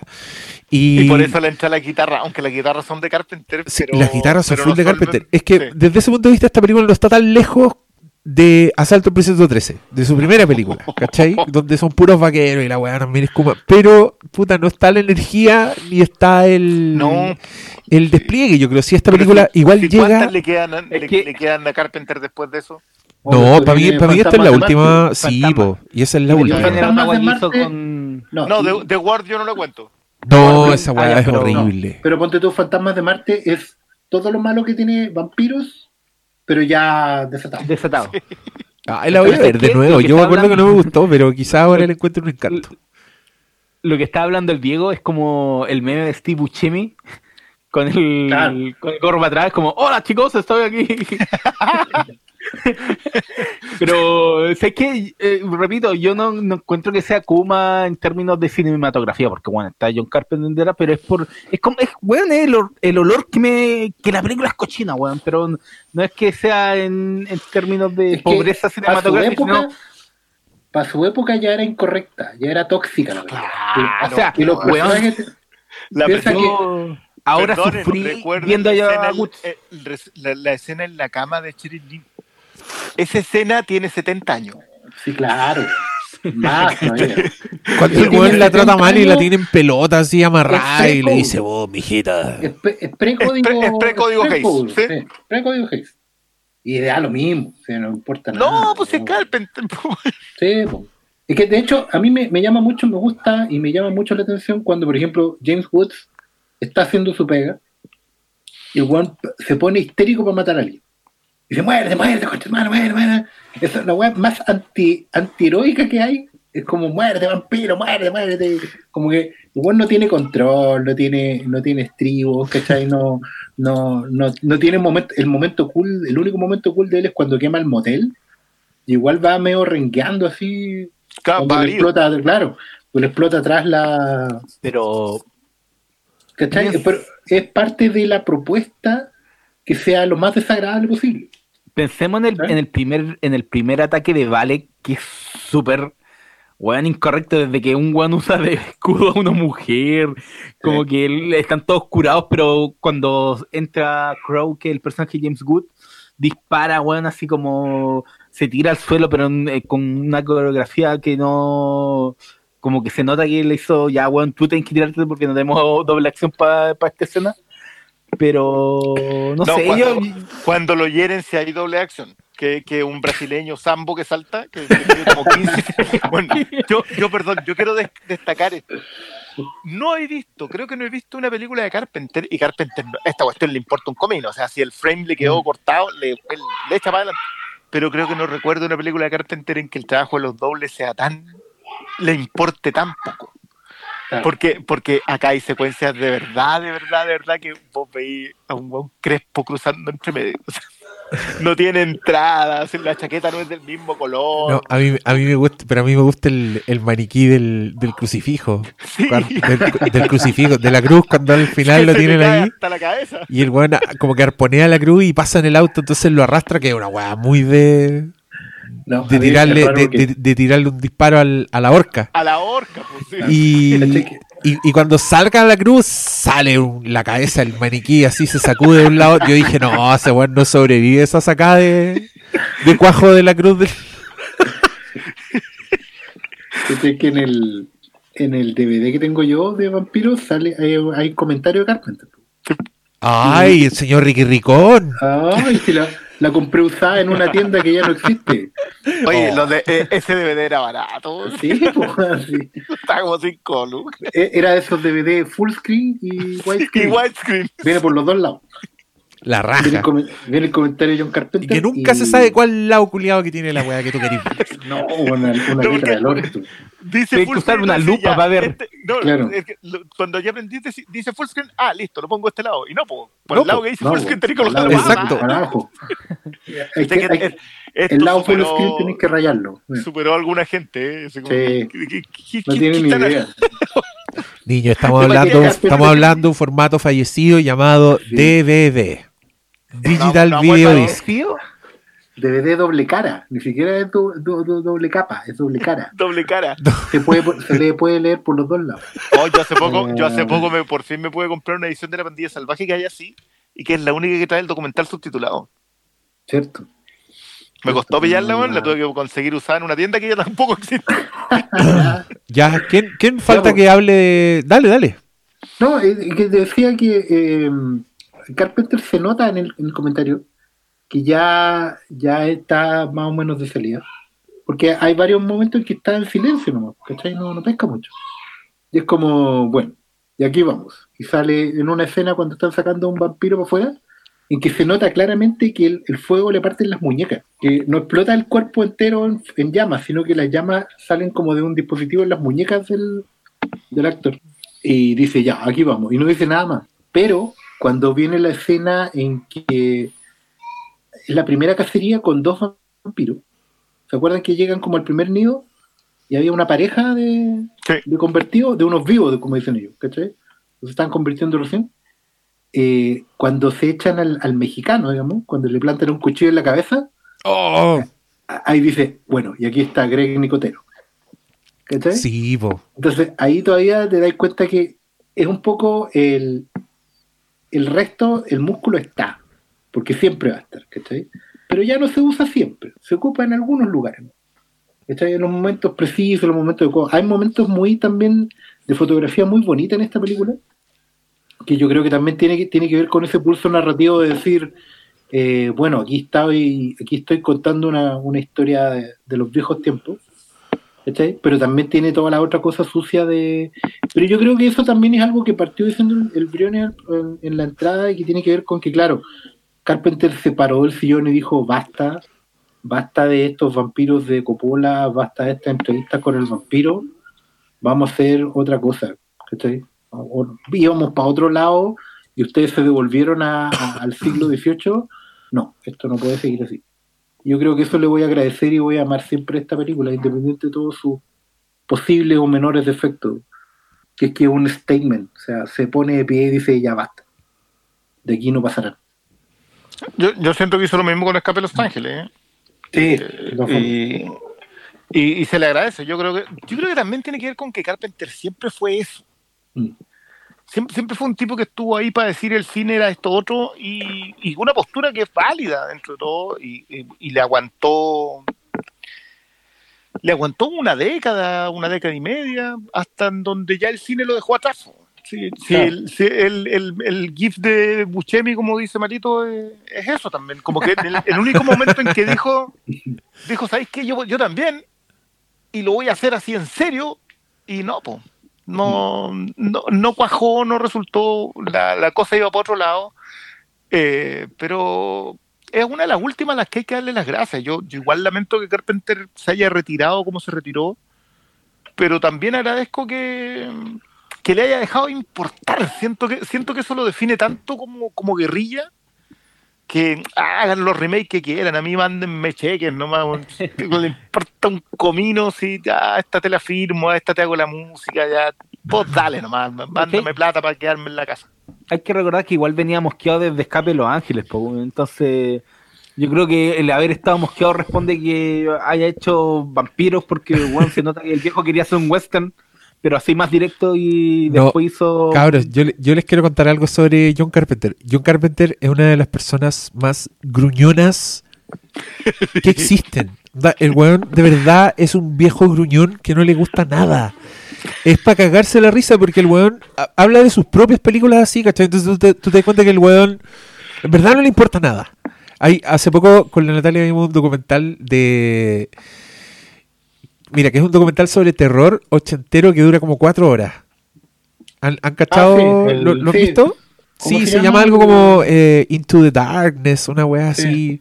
No, puta, perdón lo, lo, poco preciso de la información. Pero todas las cuñas que le sacan a John Carpenter sobre cualquier weá es. el weón no le importa. No le dice, bueno, sí, le hablan de sus películas, de la cosa. Y el weón, bueno, sí, en su momento no le gustó a nadie.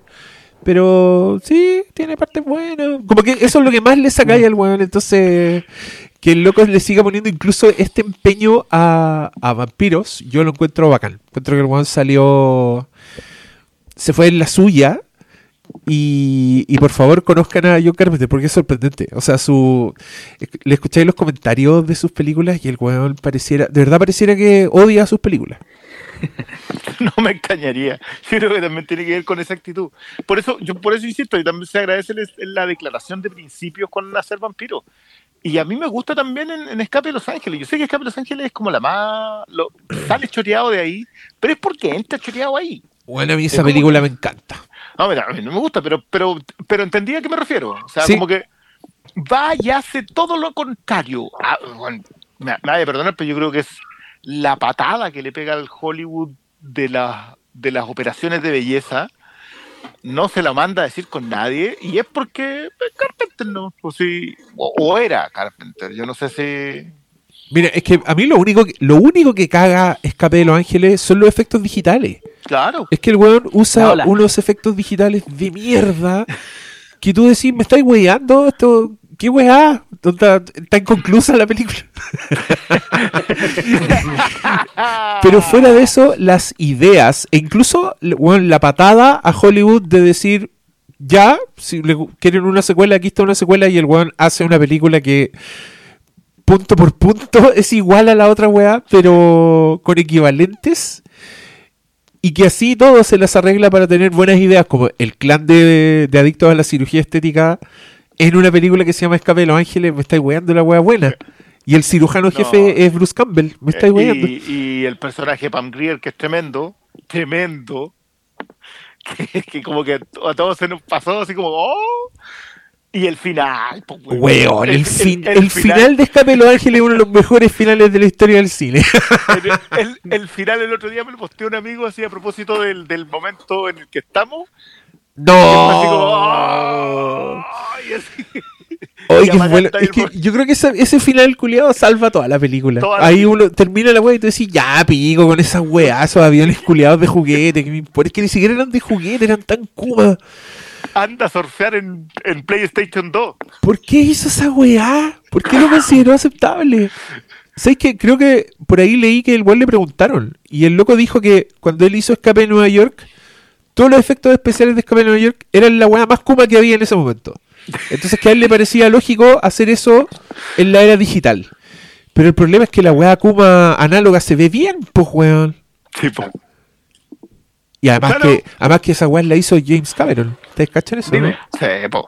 El, las pinturas mate y, algunas maquetas, todas esas weas las hizo James la Cameron. La en el puente con el Fortnite 9 en Escape de Nueva York es una perlita. Yo, yo de vez en cuando la veo de nuevo y digo, puta, acá hay cine puro. No, es, Escape, wow, que Escape de Nueva York. Que, oh, es una maravilla. Ya, ya, hablaremos de esas otras películas. Oye, ¿algo que agregar sobre esta o vamos con la última película de Doctor Malo? No, vamos con, la, última película seleccionada por La última película seleccionada por Paulo Doctor Malo Quinteros, mouse.cl es Twilight del año 2008. I want to find the bad guy. I know what you are. Your skin is pale white and ice cold. You don't go out into the sunlight. Say it out loud. Say it. Vampire. Are you afraid? No. This isn't real. This kind of stuff just doesn't exist. Does in my world.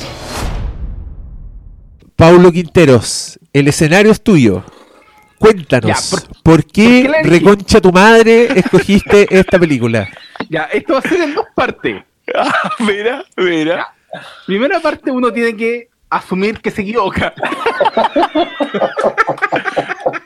quiero, quiero decir pero, que, le debo una cerveza malo solo por haber dicho eso. Pero uno se equivoca porque cuando ve una película la puede hacer mierda pero mierda. Y después uno no sabe que eso se transformó en un clásico. Loco, uno puede revisar todas las películas que tuvieron malas reseñas y después se transforman en clásicos. El Resplandor. ¿Cachai? Que este weón lo está diciendo. lo está diciendo. por favor, el tiempo, el tiempo lo dirá. Pero mira, weón. Si no puede, no, mira, no puede terminar. Dale. malo. Es que me interrumpieron. ya, no, pero ¿cachai? Uno ve películas y las hacen mierda. Claro, weón, El Resplandor, Club de la Pelea, Psicosis.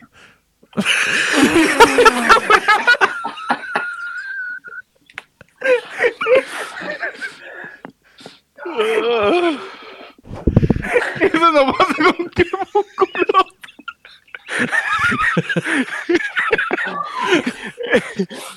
No puedo, no puedo terminar de decirlo. No puedo ni hacerla, que no puedo terminar con cuál la empezó.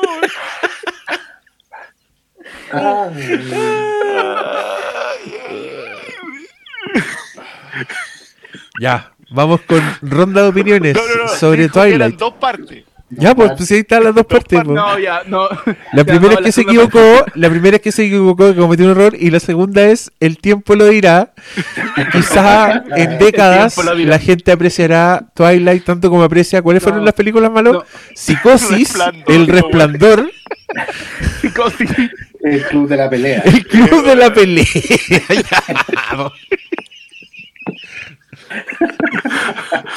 Oh, ya, eh, no, la segunda parte es que cuando ustedes están diciendo sus películas, yo ya me imaginaba, cuando, cuando nos hicieron la pregunta del abuelo vampiro, yo dije, ya, Oscar Sala, una abuela Hammer. En el palo. andaba por ahí. Brione, una con ranchera. No, no discutiré nada. Y el Diego, y también, y también eh, yo pensé que el Diego iba a decir eh, What We Do in the Shadows. ¿Cachai? Entonces, cuando me tocó a mí, obviamente dije Twilight, porque nunca en la vida no, no, no, no, no, no, no, ¿cómo que obviamente? No, pues obviamente nunca pensé que íbamos a hacer un capítulo a partir de ah. nuestras elecciones. Yo pero es que, malo, literal, esa era la pregunta. La pregunta era, ¿qué película de vampiros escogerían para hacer su capítulo del Flimcast? Pero yo lo miré como hueveo. reconoció que se equivocó, lo reconoció. Sí, no, no y lo dije como huevo, nunca me imaginé que después íbamos a hacer un capítulo. Po. Yo habría dicho, no sé, Blade, Drácula, eh, What We Do in the Show, que ya era, era, lo que tú ibas a elegir, ¿cachai? Habría dicho, él habría dicho, ya, pues pero cuando ustedes eligieron esa guay, dije, obviamente, Twilight para el contraste, para el humor. Yo quiero decir que en la si no hubiera si no hubiera elegido si no hubiera elegido Twilight, no hubiera estado el momento que acaba de pasar. Bueno, una buena elección. Quiero, quiero, decir que en la regla, esta es una regla que pasa interna, pero cuando nosotros tomamos estas decisiones, no es que la hayas visto hace poco. No, hay que verla. Hay que verla. Así es. Sí, pues yo nunca me imaginé que había que verla. Íbamos a grabar un capítulo y había que verla. Por eso, perdón. Lo siento. Porque ustedes, no, pero es que sé que, no, ya hablando en serio, yo vi Twilight cuando salió. Pero por supuesto, yo vi la saga completa en el cine. Yo también. Sí. Pero Briones y Oscar no la habían visto. Pero ahora, ¿de quién voy a pedir perdón? Porque al fin la vieron y sufrieron lo que yo sufrí.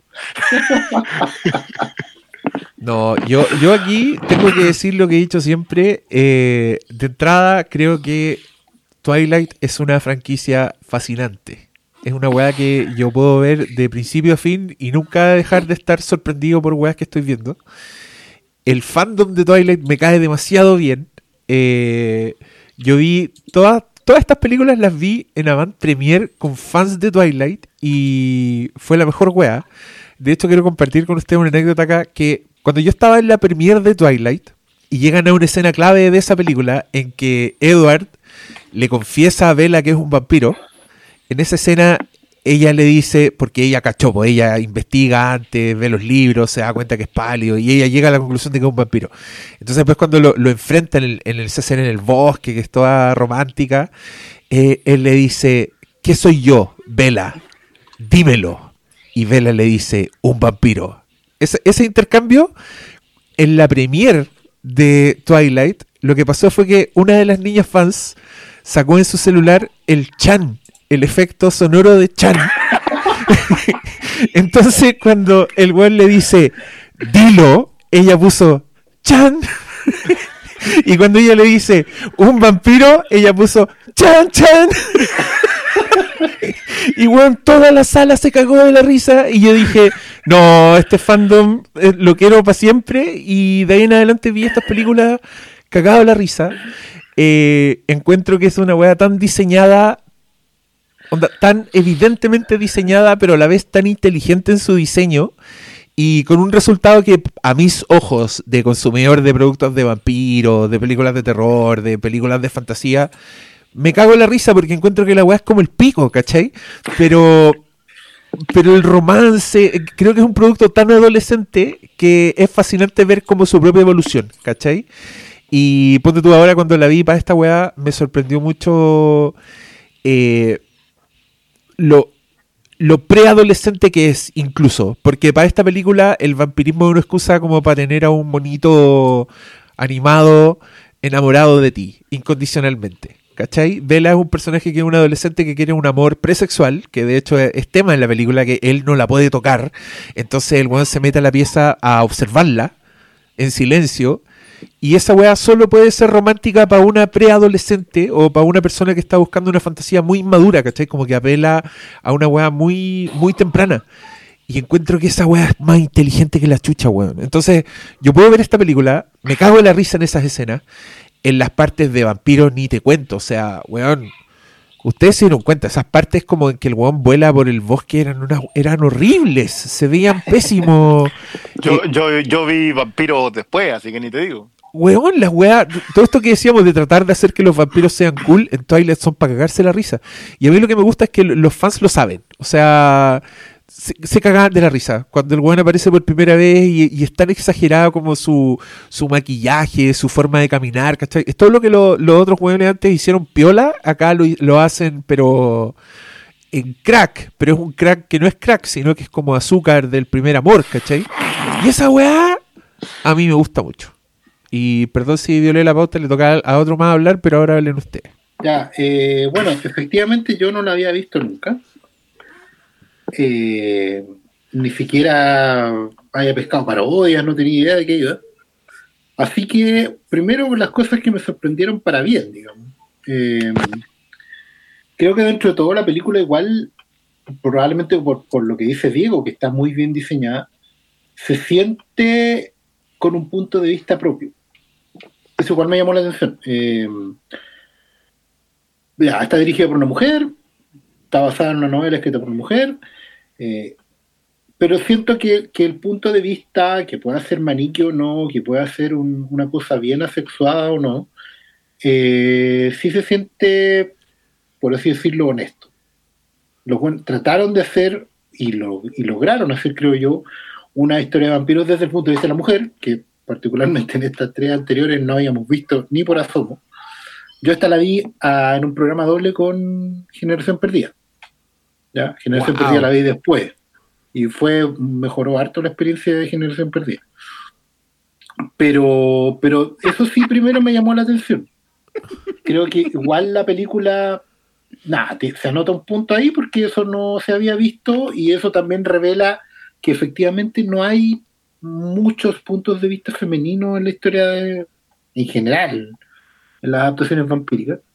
Eh, pero sin embargo, al mismo tiempo encuentro que eh, la película se sabotea a sí misma porque de vampiros prácticamente no tiene nada. De hecho, piensan, en, los Kulen como los X-Men, funciona. O sea, esto es más una película de superhéroes que una película de vampiros, por todos lados. Cambia el... Bueno, nadie le chupa la sangre a nadie, así que da lo mismo. Eh, por lo mismo es como que yo tengo un secreto, tengo un superpoder que me permite efectivamente parar un, auto con una mano, cual Superman. Eh, y tú tienes que guardar mi secreto, y eso es todo. Y bueno, está bien. Pero si, necesitaban hacer eso con el vampirismo, vaya, y les vaya bien. Pero eh, no, no, no, no le encuentro todavía dónde están los vampiros, no sé. Eh, en el mono, Oscar Sala, necesitaban un personaje pálido y melancólico, porque Edward Cullen es inexplicablemente melancólico. A mí esa weá me da mucha risa, porque es más la estampa del weón melancólico que un personaje que tenga sentido su melancolía. O sea, esta weá se desarma entera si empezáis a hacerte preguntas. Yo, y, yo me hice muchas preguntas. me queda súper claro. Igual me dio risa que al parecer eh, Vela también viene de Phoenix igual que la familia de Generación Perdida. Estaban arrancando de Phoenix, pero estos se iban al lugar donde nunca había sol, como que estaba siempre nublado. Pero también, pero también es la playa. Claro, pero es como en Oregon. Es sí, la playa es, la, playa en invierno. Claro, pero era invierno permanente, se supone. claro, porque así podían salir de día y todo. Eh, bueno. Eh, que, eso no tiene. No, pero ya. Pero hay un diálogo que dicen eso. En fin, eh, bueno, igual creo que el otro punto positivo para una saga es que te dejen el final que te dejan. Yo entiendo que si te leíste el libro que hay mucho más emocionado. Y probablemente comparándolo con otras adaptaciones del libro, creo que esta puede ser la más literal de todas. Así como que se nota demasiado que, que fueron a la pata el libro porque tiene un final completamente anticlimático que dura como media hora. Sí, es, una ilustración la weá. Es una ilustración del sí, es súper rara.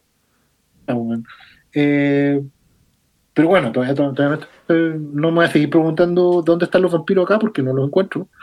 Pero pienso que, mira, no la voy a volver a ver jamás, ni la vida, ni, ni, saber las continuaciones. Pero. No, weón, velas. es, que, es que ahí está. Oscar Salas, créeme, son cada vez más dementes. Es que, ya, yo, leí, yo leí tu crítica sobre la última parte con la guagua que crece rápido y el, el hombre lobo. No, es que en el final ya está ahí en un nivel de demencia que no se puede creer. tenía potencial que los hombres lobos fueran indios. No, es que ponte tú, mira, ese es uno de los saltos entre la 1 y la 2 que es para cagarse la risa porque acá como que el, triángulo amoroso está mm. dibujado apenas, ¿cachai? Como que ya, ¿cachai? Que el indio le tiene ganas pero a ella le gusta a Edward y el indio no le gusta a Edward, ¿cachai? En la 2, el, indio se saca la polera y el soundtrack hace un silencio para que las fans reaccionen. Es una weá que no se puede creer. Y la weá se transforma full triángulo amoroso porque ya el otro weón abiertamente se empieza a jotear a la. Y ahí es donde salía esa weá Team Edward o Team. ¿Cómo se llama el otro weón? Jacob. Jacob. Team Edward y Team Jacob. Ay, no, weona, yo soy Team Jacob. No, estás loca. Yo soy Edward para siempre. Y es una teleserie culiada muy estúpida, pero pero que yo encuentro que funciona en su propio universo, no sé, me, produce una fascinación muy rara Twilight. Pero la, la otra weá que yo les quería decir era algo que olvidé. Ya, esto lo voy a editar. Ah, bueno. Me voy a acordar. Pero, tenía que ver con, con, con, la mitología interna. Mira, no sé, yo, yo igual debo reconocer que esperaba algo peor. Ah, encuentro que Ponte tuvo, eh, recuerdo algunas de estas sagas juveniles, películas que son mucho peores probablemente porque se toman más en serio, creo que me ayudó mucho eh, la expresión de Kristen Stewart, me llamaba mucho la atención, que era lo que siempre como que estaba como a punto de vomitar y mordiéndose el labio para no vomitar al mismo tiempo. Y eso era raro porque me empezó como a embrujar, como que estaba todo el rato mirándola para ver por qué hacía eso, si es que tenía algún significado dentro de la película, y no, como que ella siempre reaccionaba así. ¿Cachai? Y, lo otro que no podía tomar en serio a, los maquillajes de, de los Cullen, porque, bueno, ¿quién anda así por la calle? ¿Qué onda? O sea, no. ¿Por qué tanto bloqueador y tanto.? No, es que, es, que, por algo por algo la descripción era es ping-pong, porque los weones parecen ping-pong en la calle. Y no se puede creer. No, sí, esos, los pelos de, de Rick Hunter del weón son, son impresionantes.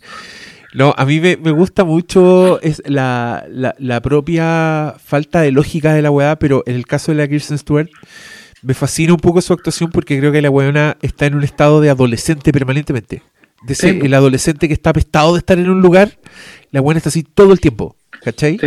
Y, y la película es una fantasía de una familia nueva, ¿cachai? Si la weona sus papás se están divorciando, está chata de la mamá y el papá también le cae como el pico y de repente llega esta familia donde son todos, bueno, Bella se transforma en la, es la persona más importante del universo, ¿cachai? Que en esta película de la nada, Bella le importa a todo el mundo, a todos los cules, todo es como es, parte de nosotros, es lo más importante. Y, y, y, al ser Vela esa figura como tan neutral, sí, una vez creo, puta, no me acuerdo si lo leí o fue como un, un análisis, un video ensayo de alguien, pero decía que Vela era el personaje perfecto porque en el libro, al parecer, es el personaje menos descrito. Entonces, cualquiera que lee la weá puede ser Vela, ¿cachai? Y creo que la Kirsten Stewart de alguna forma actúa de esa forma, ¿cachai? Es como una buena tan neutra en sus reacciones que, puta, además que es una puerta de entrada para todas las adolescentes del mundo que sí miran a a ese joven Edward y lo ven como la película quiere, quiere que lo veas, ¿cachai? Sí, claro.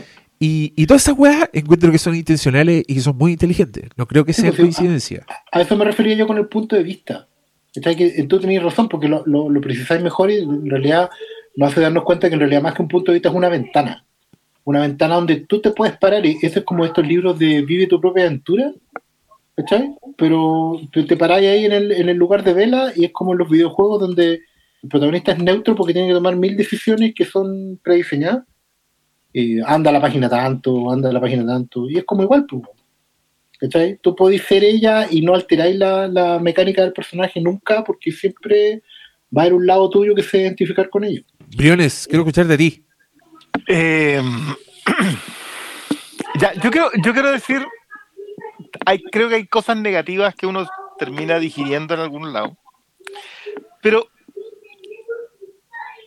a ver, yo, yo quiero que, les quede claro una cosa. Yo veo muchas series CW. No. Eh, o las he visto. O sea, he visto Flash, he visto Arrow, he visto Riverdale, he visto todas. Si se te ocurre, probablemente vi una temporada o por lo menos vi cuatro episodios como a pasarme la idea. Em, y, y, esas series tienen mucho fandom. Y tienen mucho fandom comiquero, masculino, ¿cachai? Que utilizan Twilight como el peor de los referentes. Y loco, esta cuestión es el piloto de cualquiera de esas series. Cualquiera, la que se te ocurra. Todas tienen diálogos horriblemente corny, ¿cachai? Son. No, yo, yo que soy un cultor del one-liner porque soy. Ah, me gusta mucho el cine clásico en donde la, los diálogos están construidos en función de que alguien se tire la frase demoledora. Acá son todos malos, pero son todos iguales que en Flash. Esta no es distinto a la relación entre Iris y Barry Allen, no, no tiene ni una diferencia. Eh, entonces como que dije, ya, pero yo vengo viendo esa serie hace tanto rato, a mí esta película no me molesta en lo más mínimo. Eso. Lo que me incomoda es la pretensión que tiene. Y, acá, ¿qué es lo que a mí no me gustó de Twilight o qué es lo que yo podría juzgar que estaba? Es que es una adaptación literaria demasiado evidente. O sea, se, se entienden los momentos emotivos, sobre todo en el caso del final es súper evidente, porque tú leíste el libro y entiendes dónde van a llegar. Si no, nada tiene el peso grandote que tiene. Ya como que aparecen los cazadores del otro lado y la andan buscando. Ya, pero yo sé quiénes lo van a defender. Tiene importancia si es que la, si es que ya leíste eso. Entonces entiendo súper bien lo que habla el Diego de que el fandom de Twilight sabe a lo que va. Entonces, como sabe a lo que va, va a llegar con esa actitud y va a entender todo. Y, y oye, la talla del Chan me hace completamente sentido porque lo más probable es que la que lo estuviera leyendo al dar vuelta a la página era eso, ¿cachai? Era, sabían, era la premier, nadie había visto la película, pero sabían que venía esa escena y lo tenía preparado. No, yo a esa persona le quiero invitar un, un completo o algo, no sé, ayúdenme a encontrarla. Si tú estuviste en esa función y, y te acuerdas de esa weá que conté, Háblame, busquémosla. Pero pruébalo. Es un héroe. Sí, tienes que probarlo. Que a la completa con el El 2000, como 12 años la wea. Oh. Pero mira, 12 años. Esa película tiene 12 años y yo todavía sigo identificando los códigos hoy día en series muy populares y apreciadas, cuando tienen los mismos, los mismos problemas. Como que es inexplicable lo de la, perdón, lo de la melancolía de Edward. Eh, me, supera ver que era el resumen de tribu urbana. O sea, el resumen del cliché de una tribu urbana metida en un solo personaje en dos minutos que se hacen eternos, que es la entrada. yo, la primera escena que vi de Twilight la vi como la pasada en un momento en la tele, así.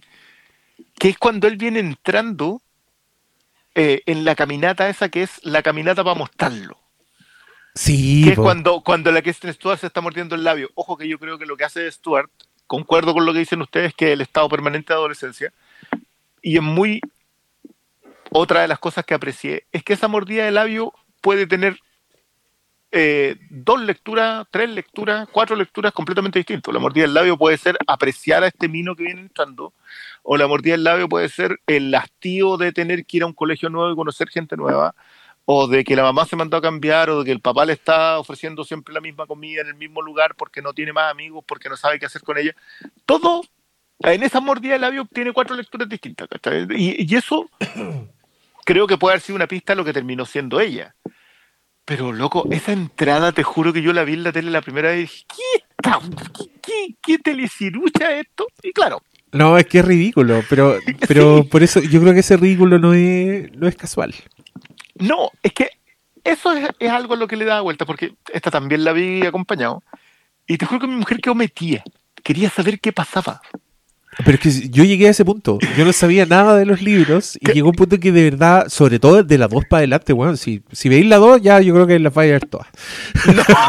No, no, no, es que igual, igual te queda tan claro, porque son lo otro, el, el, el indio de, de, Taylor Sheridan, la aparición que tiene acá tiene como dos momentos en donde tú decís, ya, acá hay una historia gigante detrás. Pero todo te lo dejan solamente si es que leíste los libros. Si no, tenéis que identificar al loco pasando en la camioneta y decir, mmm, ¿por qué lo miro así? Y perdona, pero no tengo ningún interés en la película como para estarme fijando en eso. No, no, pero es que además da lo mismo, porque yo encuentro que esta, esta eh, más que esta película, sino que esta forma de contarte la weá, porque toda la saga es así, y es impresionante porque fueron cambiando de mano y el espíritu es el mismo, ¿cachai? Como de meterte un flashback en cualquier minuto para contarte alguna weá que ahora es importante, ¿cachai? Y a mí me da mucha risa, ponte tú, que es, es una película con sin memoria a corto plazo. Porque es que me dio mucha risa. Alguien explíqueme, por favor. ¿Por qué cuando Vela va a la casa de los Cullen, todos se comportan como si la buena fuera a tentarlos? ¿Cachai? Como, oh, aléjenla porque le voy a chupar la sangre. ¿Se acuerdan de qué, de qué escena estoy hablando? Sí, sí, sí. Como que todos dicen. Y si van al colegio todos los días. Weón, van al colegio todos los días y se sientan en el casino al lado de la buena y van a clase. Y cuando la buena va a la casa de ellos, ahí se vuelven locos porque se la quieren comer. La buena, y yo decía, ya, pero loco, miren para atrás. Y, y al mismo tiempo, eh, le muestra una, una pared con todo lo.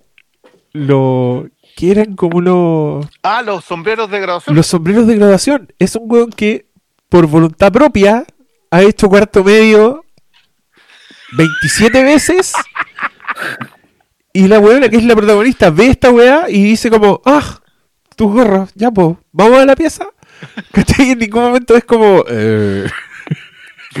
¿Por qué? ¿Por qué hiciste cuarto medio todas estas veces? ¿Y nadie se ha dado cuenta? Con razón falta tanta clase, digo.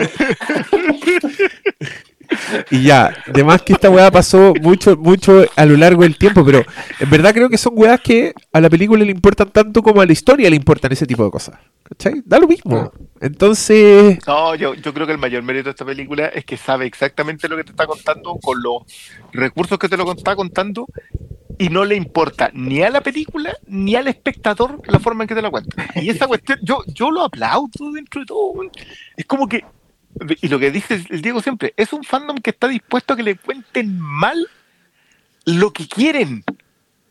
O sea, ellos les gustan los libros, los quieren los libros y van a ver unas películas que saben que van a ser así. Y las y se hicieron cinco, si, son, fueron un taquillazo, si esta weá es un fenómeno. Pero a mí lo que me, me tú es que algo que grafica muy bien esto que tú acabas de decir es que yo siento que la película, de verdad, sobre todo la dos, weón, créanme, les digo la verdad, tiene pausas para reacciones. Onda, tú te das cuenta que un personaje, la primera vez que el weón se saca la polera, hay un silencio que en la premier fue llenado de gritos, weón, y, y yo dije, weón, una película que se da esta molestia para sus fans y que es tan honesta al respecto, porque no te está vendiendo ni una pesca, ¿cachai? La weá no... Ningún minuto te dice esta weá es un clásico, esto es la alta cinematografía. No, es, un, es una ilustración para un relato que ya existe. Pero así todo creo que fueron muy oficiosos para ese objetivo específico, ¿cachai? Y le, tiro flores, weón. Encuentro que, encuentro que los weones están súper bien en las weas que hacen, porque hacen exactamente lo que tienen que hacer, y eso va hasta el casting. Yo hay personajes que encuentro que son francamente ridículos, como se ven, weón. El, hermano, el weón cool en ese que, que parece payaso, ¿Me estáis weyando? que es como el que más se descontrola. Y, y, después esos malos que aparecen de la nada, weón, como todo tan servido para para pa, ser un, un companion, una pieza de compañía de la otra weá que ya existe. Loco, loco, con los años nos trataron de vender al indio como héroe de acción. Tuvo una, una película de protagonista como héroe de acción a los Jason Bourne. ¿De qué me estáis hablando? No, ah, el cabrón. El Taylor Lautner. Sí, el Taylor. Que, espero que no haya sido nada de él, porque pero ese cabrón tiene como 12 años, déjelo tranquilo. Sí, pero dale. Una cara guagua. Soy seguro.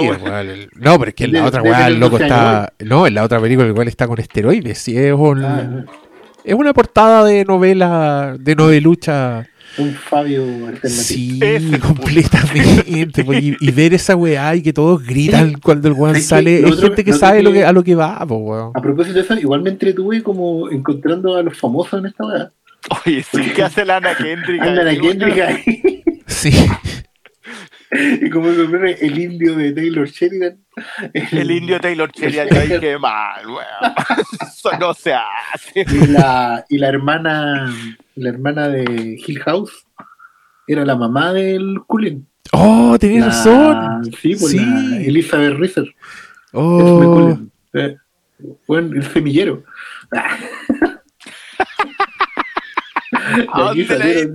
bueno, de ahí salió Batman. Pues. Sí, pues, ¿viste? Salió Batman. Oye, que yo no puedo evitar pensar que este Edward Cullen es como si a Bruce Wayne nunca le hubieran matado a los papás.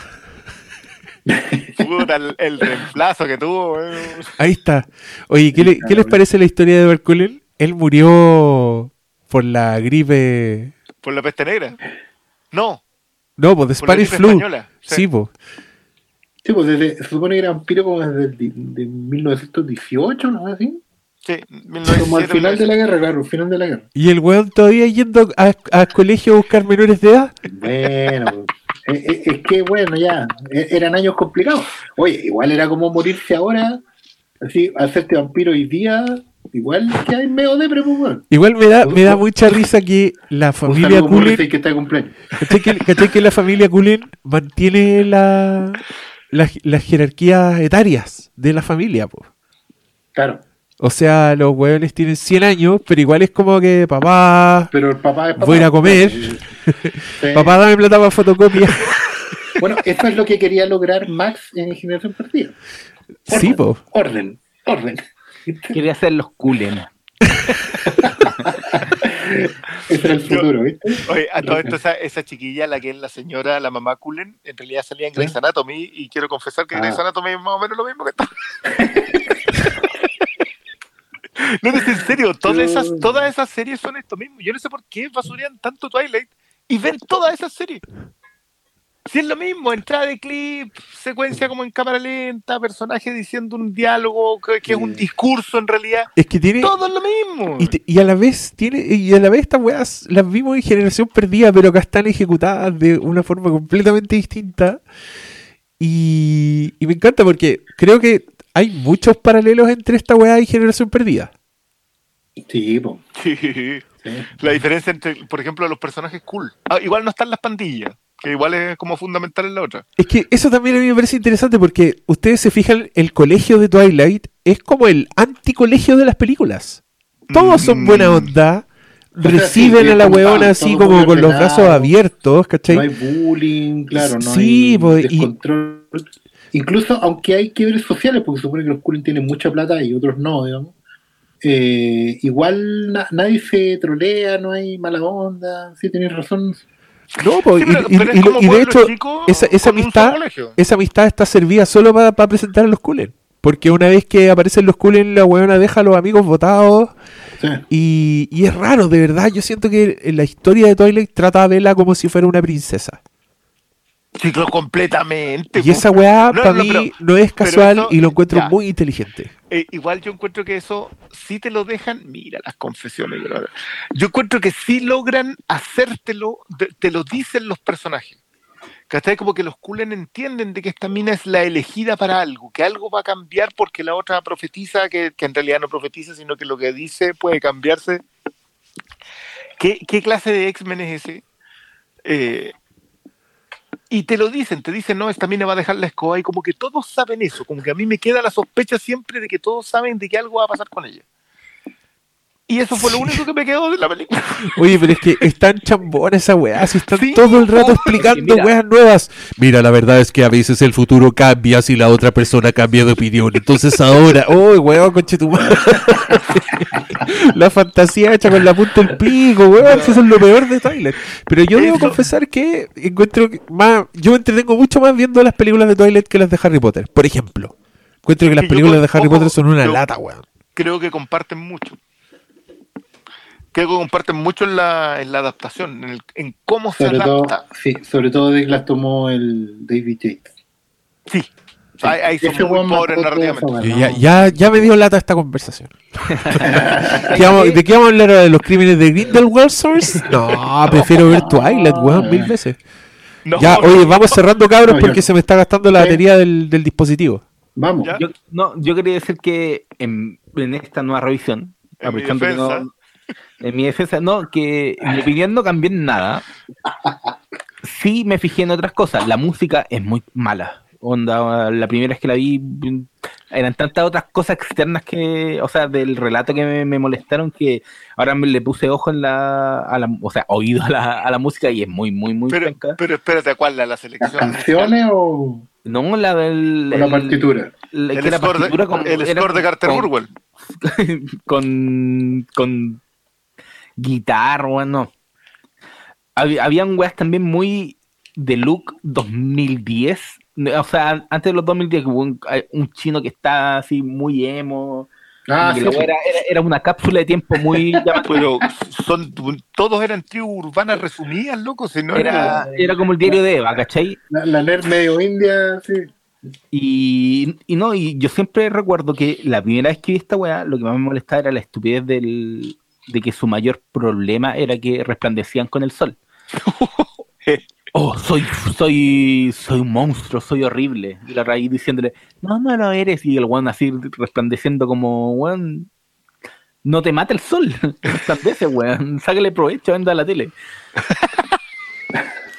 Pero ahora lo que me molestó fueron todos esos flashbacks que. o esas como secuencias de ensueño cuando Vela se imagina el ser mordida por por el logo, pero como en una secuencia más clásica de, de vampiro que es muy ridícula. O, los flashbacks al pasado, cuando lo, muerden por primera vez y se convierte en vampiro cuando está en, el, en la cama, weón. Todas esas weas son las que ahora me molestaron más que como las tonteras que más conocida esta película por ser mala, Oye, es que a mí me da mucha risa porque todas las películas como que se encargan de actualizar el mito vampírico en sus propios universos, ¿se entiende, no? Como que siempre parte de una película dicen, no, el ajo no funciona. Ah, ya, en esta película en realidad, ¿cachai? Como que eh, en Generación Perdida lo hacen en algún minuto, te van explicando las reglas de la weá. En Vampiros también, dice el ajo no funciona, las cruces, te las metís por la raja, le dice el weón así como, le, le sacaron todo el elemento religioso. Y cuando llegamos a Crepúsculo, ya no importa ni una weá, por pues, loco. Ahora tienen superpoderes. Unos predicen el futuro, otros leen la mente, otros atraviesan paredes. Otra de las weas ridículas es cuando dicen, no, nosotros somos vegetarianos, comemos carne de animales. Y era como, conche mi madre, weón. Bueno, o eres vegetariano de qué? De... ¿Te, te comí una hamburguesa y eres vegetariano? No, pero no encontré, no que en, esa escena Edward Cullen se caga como en toda la cultura del vegetarianismo y el veganismo, porque el loco dice, eh, pero somos como los vegetarianos, podremos comer soya, pero el hambre nunca se va. y yo dije, eso no es así, Edward Cullen. No, es como, es como, comer, es como comer tofu. Sí, eso, tofu. No quedas saciado. La wea. Pero bueno, eh, yo estoy feliz de que Pablo haya escogido esta película. Porque yo creo que el mundo necesitaba a cuatro señores boomers hablando de Twilight. ya, despídanse rápido que se me está descargando el dispositivo. Yo, una sola acotación, igual la, la Catherine Bigelow tiene una película por ahí media de vampiro, pero todos sabemos que Catherine Bigelow no filma mucho con ese ojo. Así que. ¿Cómo que media de vampiros? ¿Qué fue eso? ¿Estáis hablando de Near Dark? Sí, Near Dark. Near Dark es ah, increíble, weón. Merece capítulo aparte. Esa weá debieron haber escogido en vez de la cagada de Twilight. No, de, la, de la cagada. Del 87, el mismo año de Generación Perdida. O para acá, porque, le, porque no era cool. Y se tratan de lo mismo, weón. Si es una pandilla y un huevo joven entra y entra eh, eh, atraído por el elemento femenino. Y también hay un vampiro cabro chico que debe ser el mejor vampiro cabro chico de todos los tiempos. Porque Yo no he visto la guagua de Twilight todavía, así que... Porque justa, es que justamente lo contrario de Edward, pues el, el weón tiene como 12 años, pero se comporta como un viejo culiado y encuentro que lo hace increíble. Y creo que eso es lo que pasaría realmente. Si tuvierais 100 años siendo un niño, ¿qué, sería? Sería el bebé Herman de Roger Rabbit, pues weón. Dije el otro weón ahí, no, yo todavía quiero ser cuarto medio. Puta el vampiro penca, weón. No pensé esta película. Este ahí, weón. Si la pensáis, se oh, pero, pero, creo que ese es el peor insulto al, al vampiro de esta película. ¿Ese? ¿En serio? Sí, ese, weón. Porque el otro weón, ya, es que. Ah, Drácula está enamorado y océanos de tiempo lo separan de su amor. Pero el weón no, se, no está en el colegio, No, weón, toda la mitad de los no, de que se iban, volvían, que eran enemigos de los. Pura de que están en la reserva, loco, puras weas sacadas de la raja para ser pura wea. Pero lo hermoso es que en, en, las últimas películas ya como que todo esto da lo mismo y hay ya acción. Sí, loco, esta wea llega como a una batalla campal entre lobos y vampiros. Y, y, y, vienen vampiros también que son mucho más vampiros, que sí se comportan como vampiros, como el personaje de. ¿Cómo se llama este weón? No es Michael, Michael Sheen. Michael, Sheen. Michael Sheen. Weón, el personaje de Michael Sheen en la saga Twilight. Búsquenlo en YouTube. Busquen una pura escena de ese weón y van a ver lo que, se, lo, que les espera. Y ya, esa es mi recomendación final. Yo me estoy despidiendo. Espero que ustedes hagan lo mismo. Así es. Buenas noches, ha sido un gusto vampiriar. Nos veremos. Les voy a chupar la sangre. Children of the Night. Nos vamos, nos vemos en el próximo capítulo en que una broma inspire un capítulo de tres horas. Buenas noches.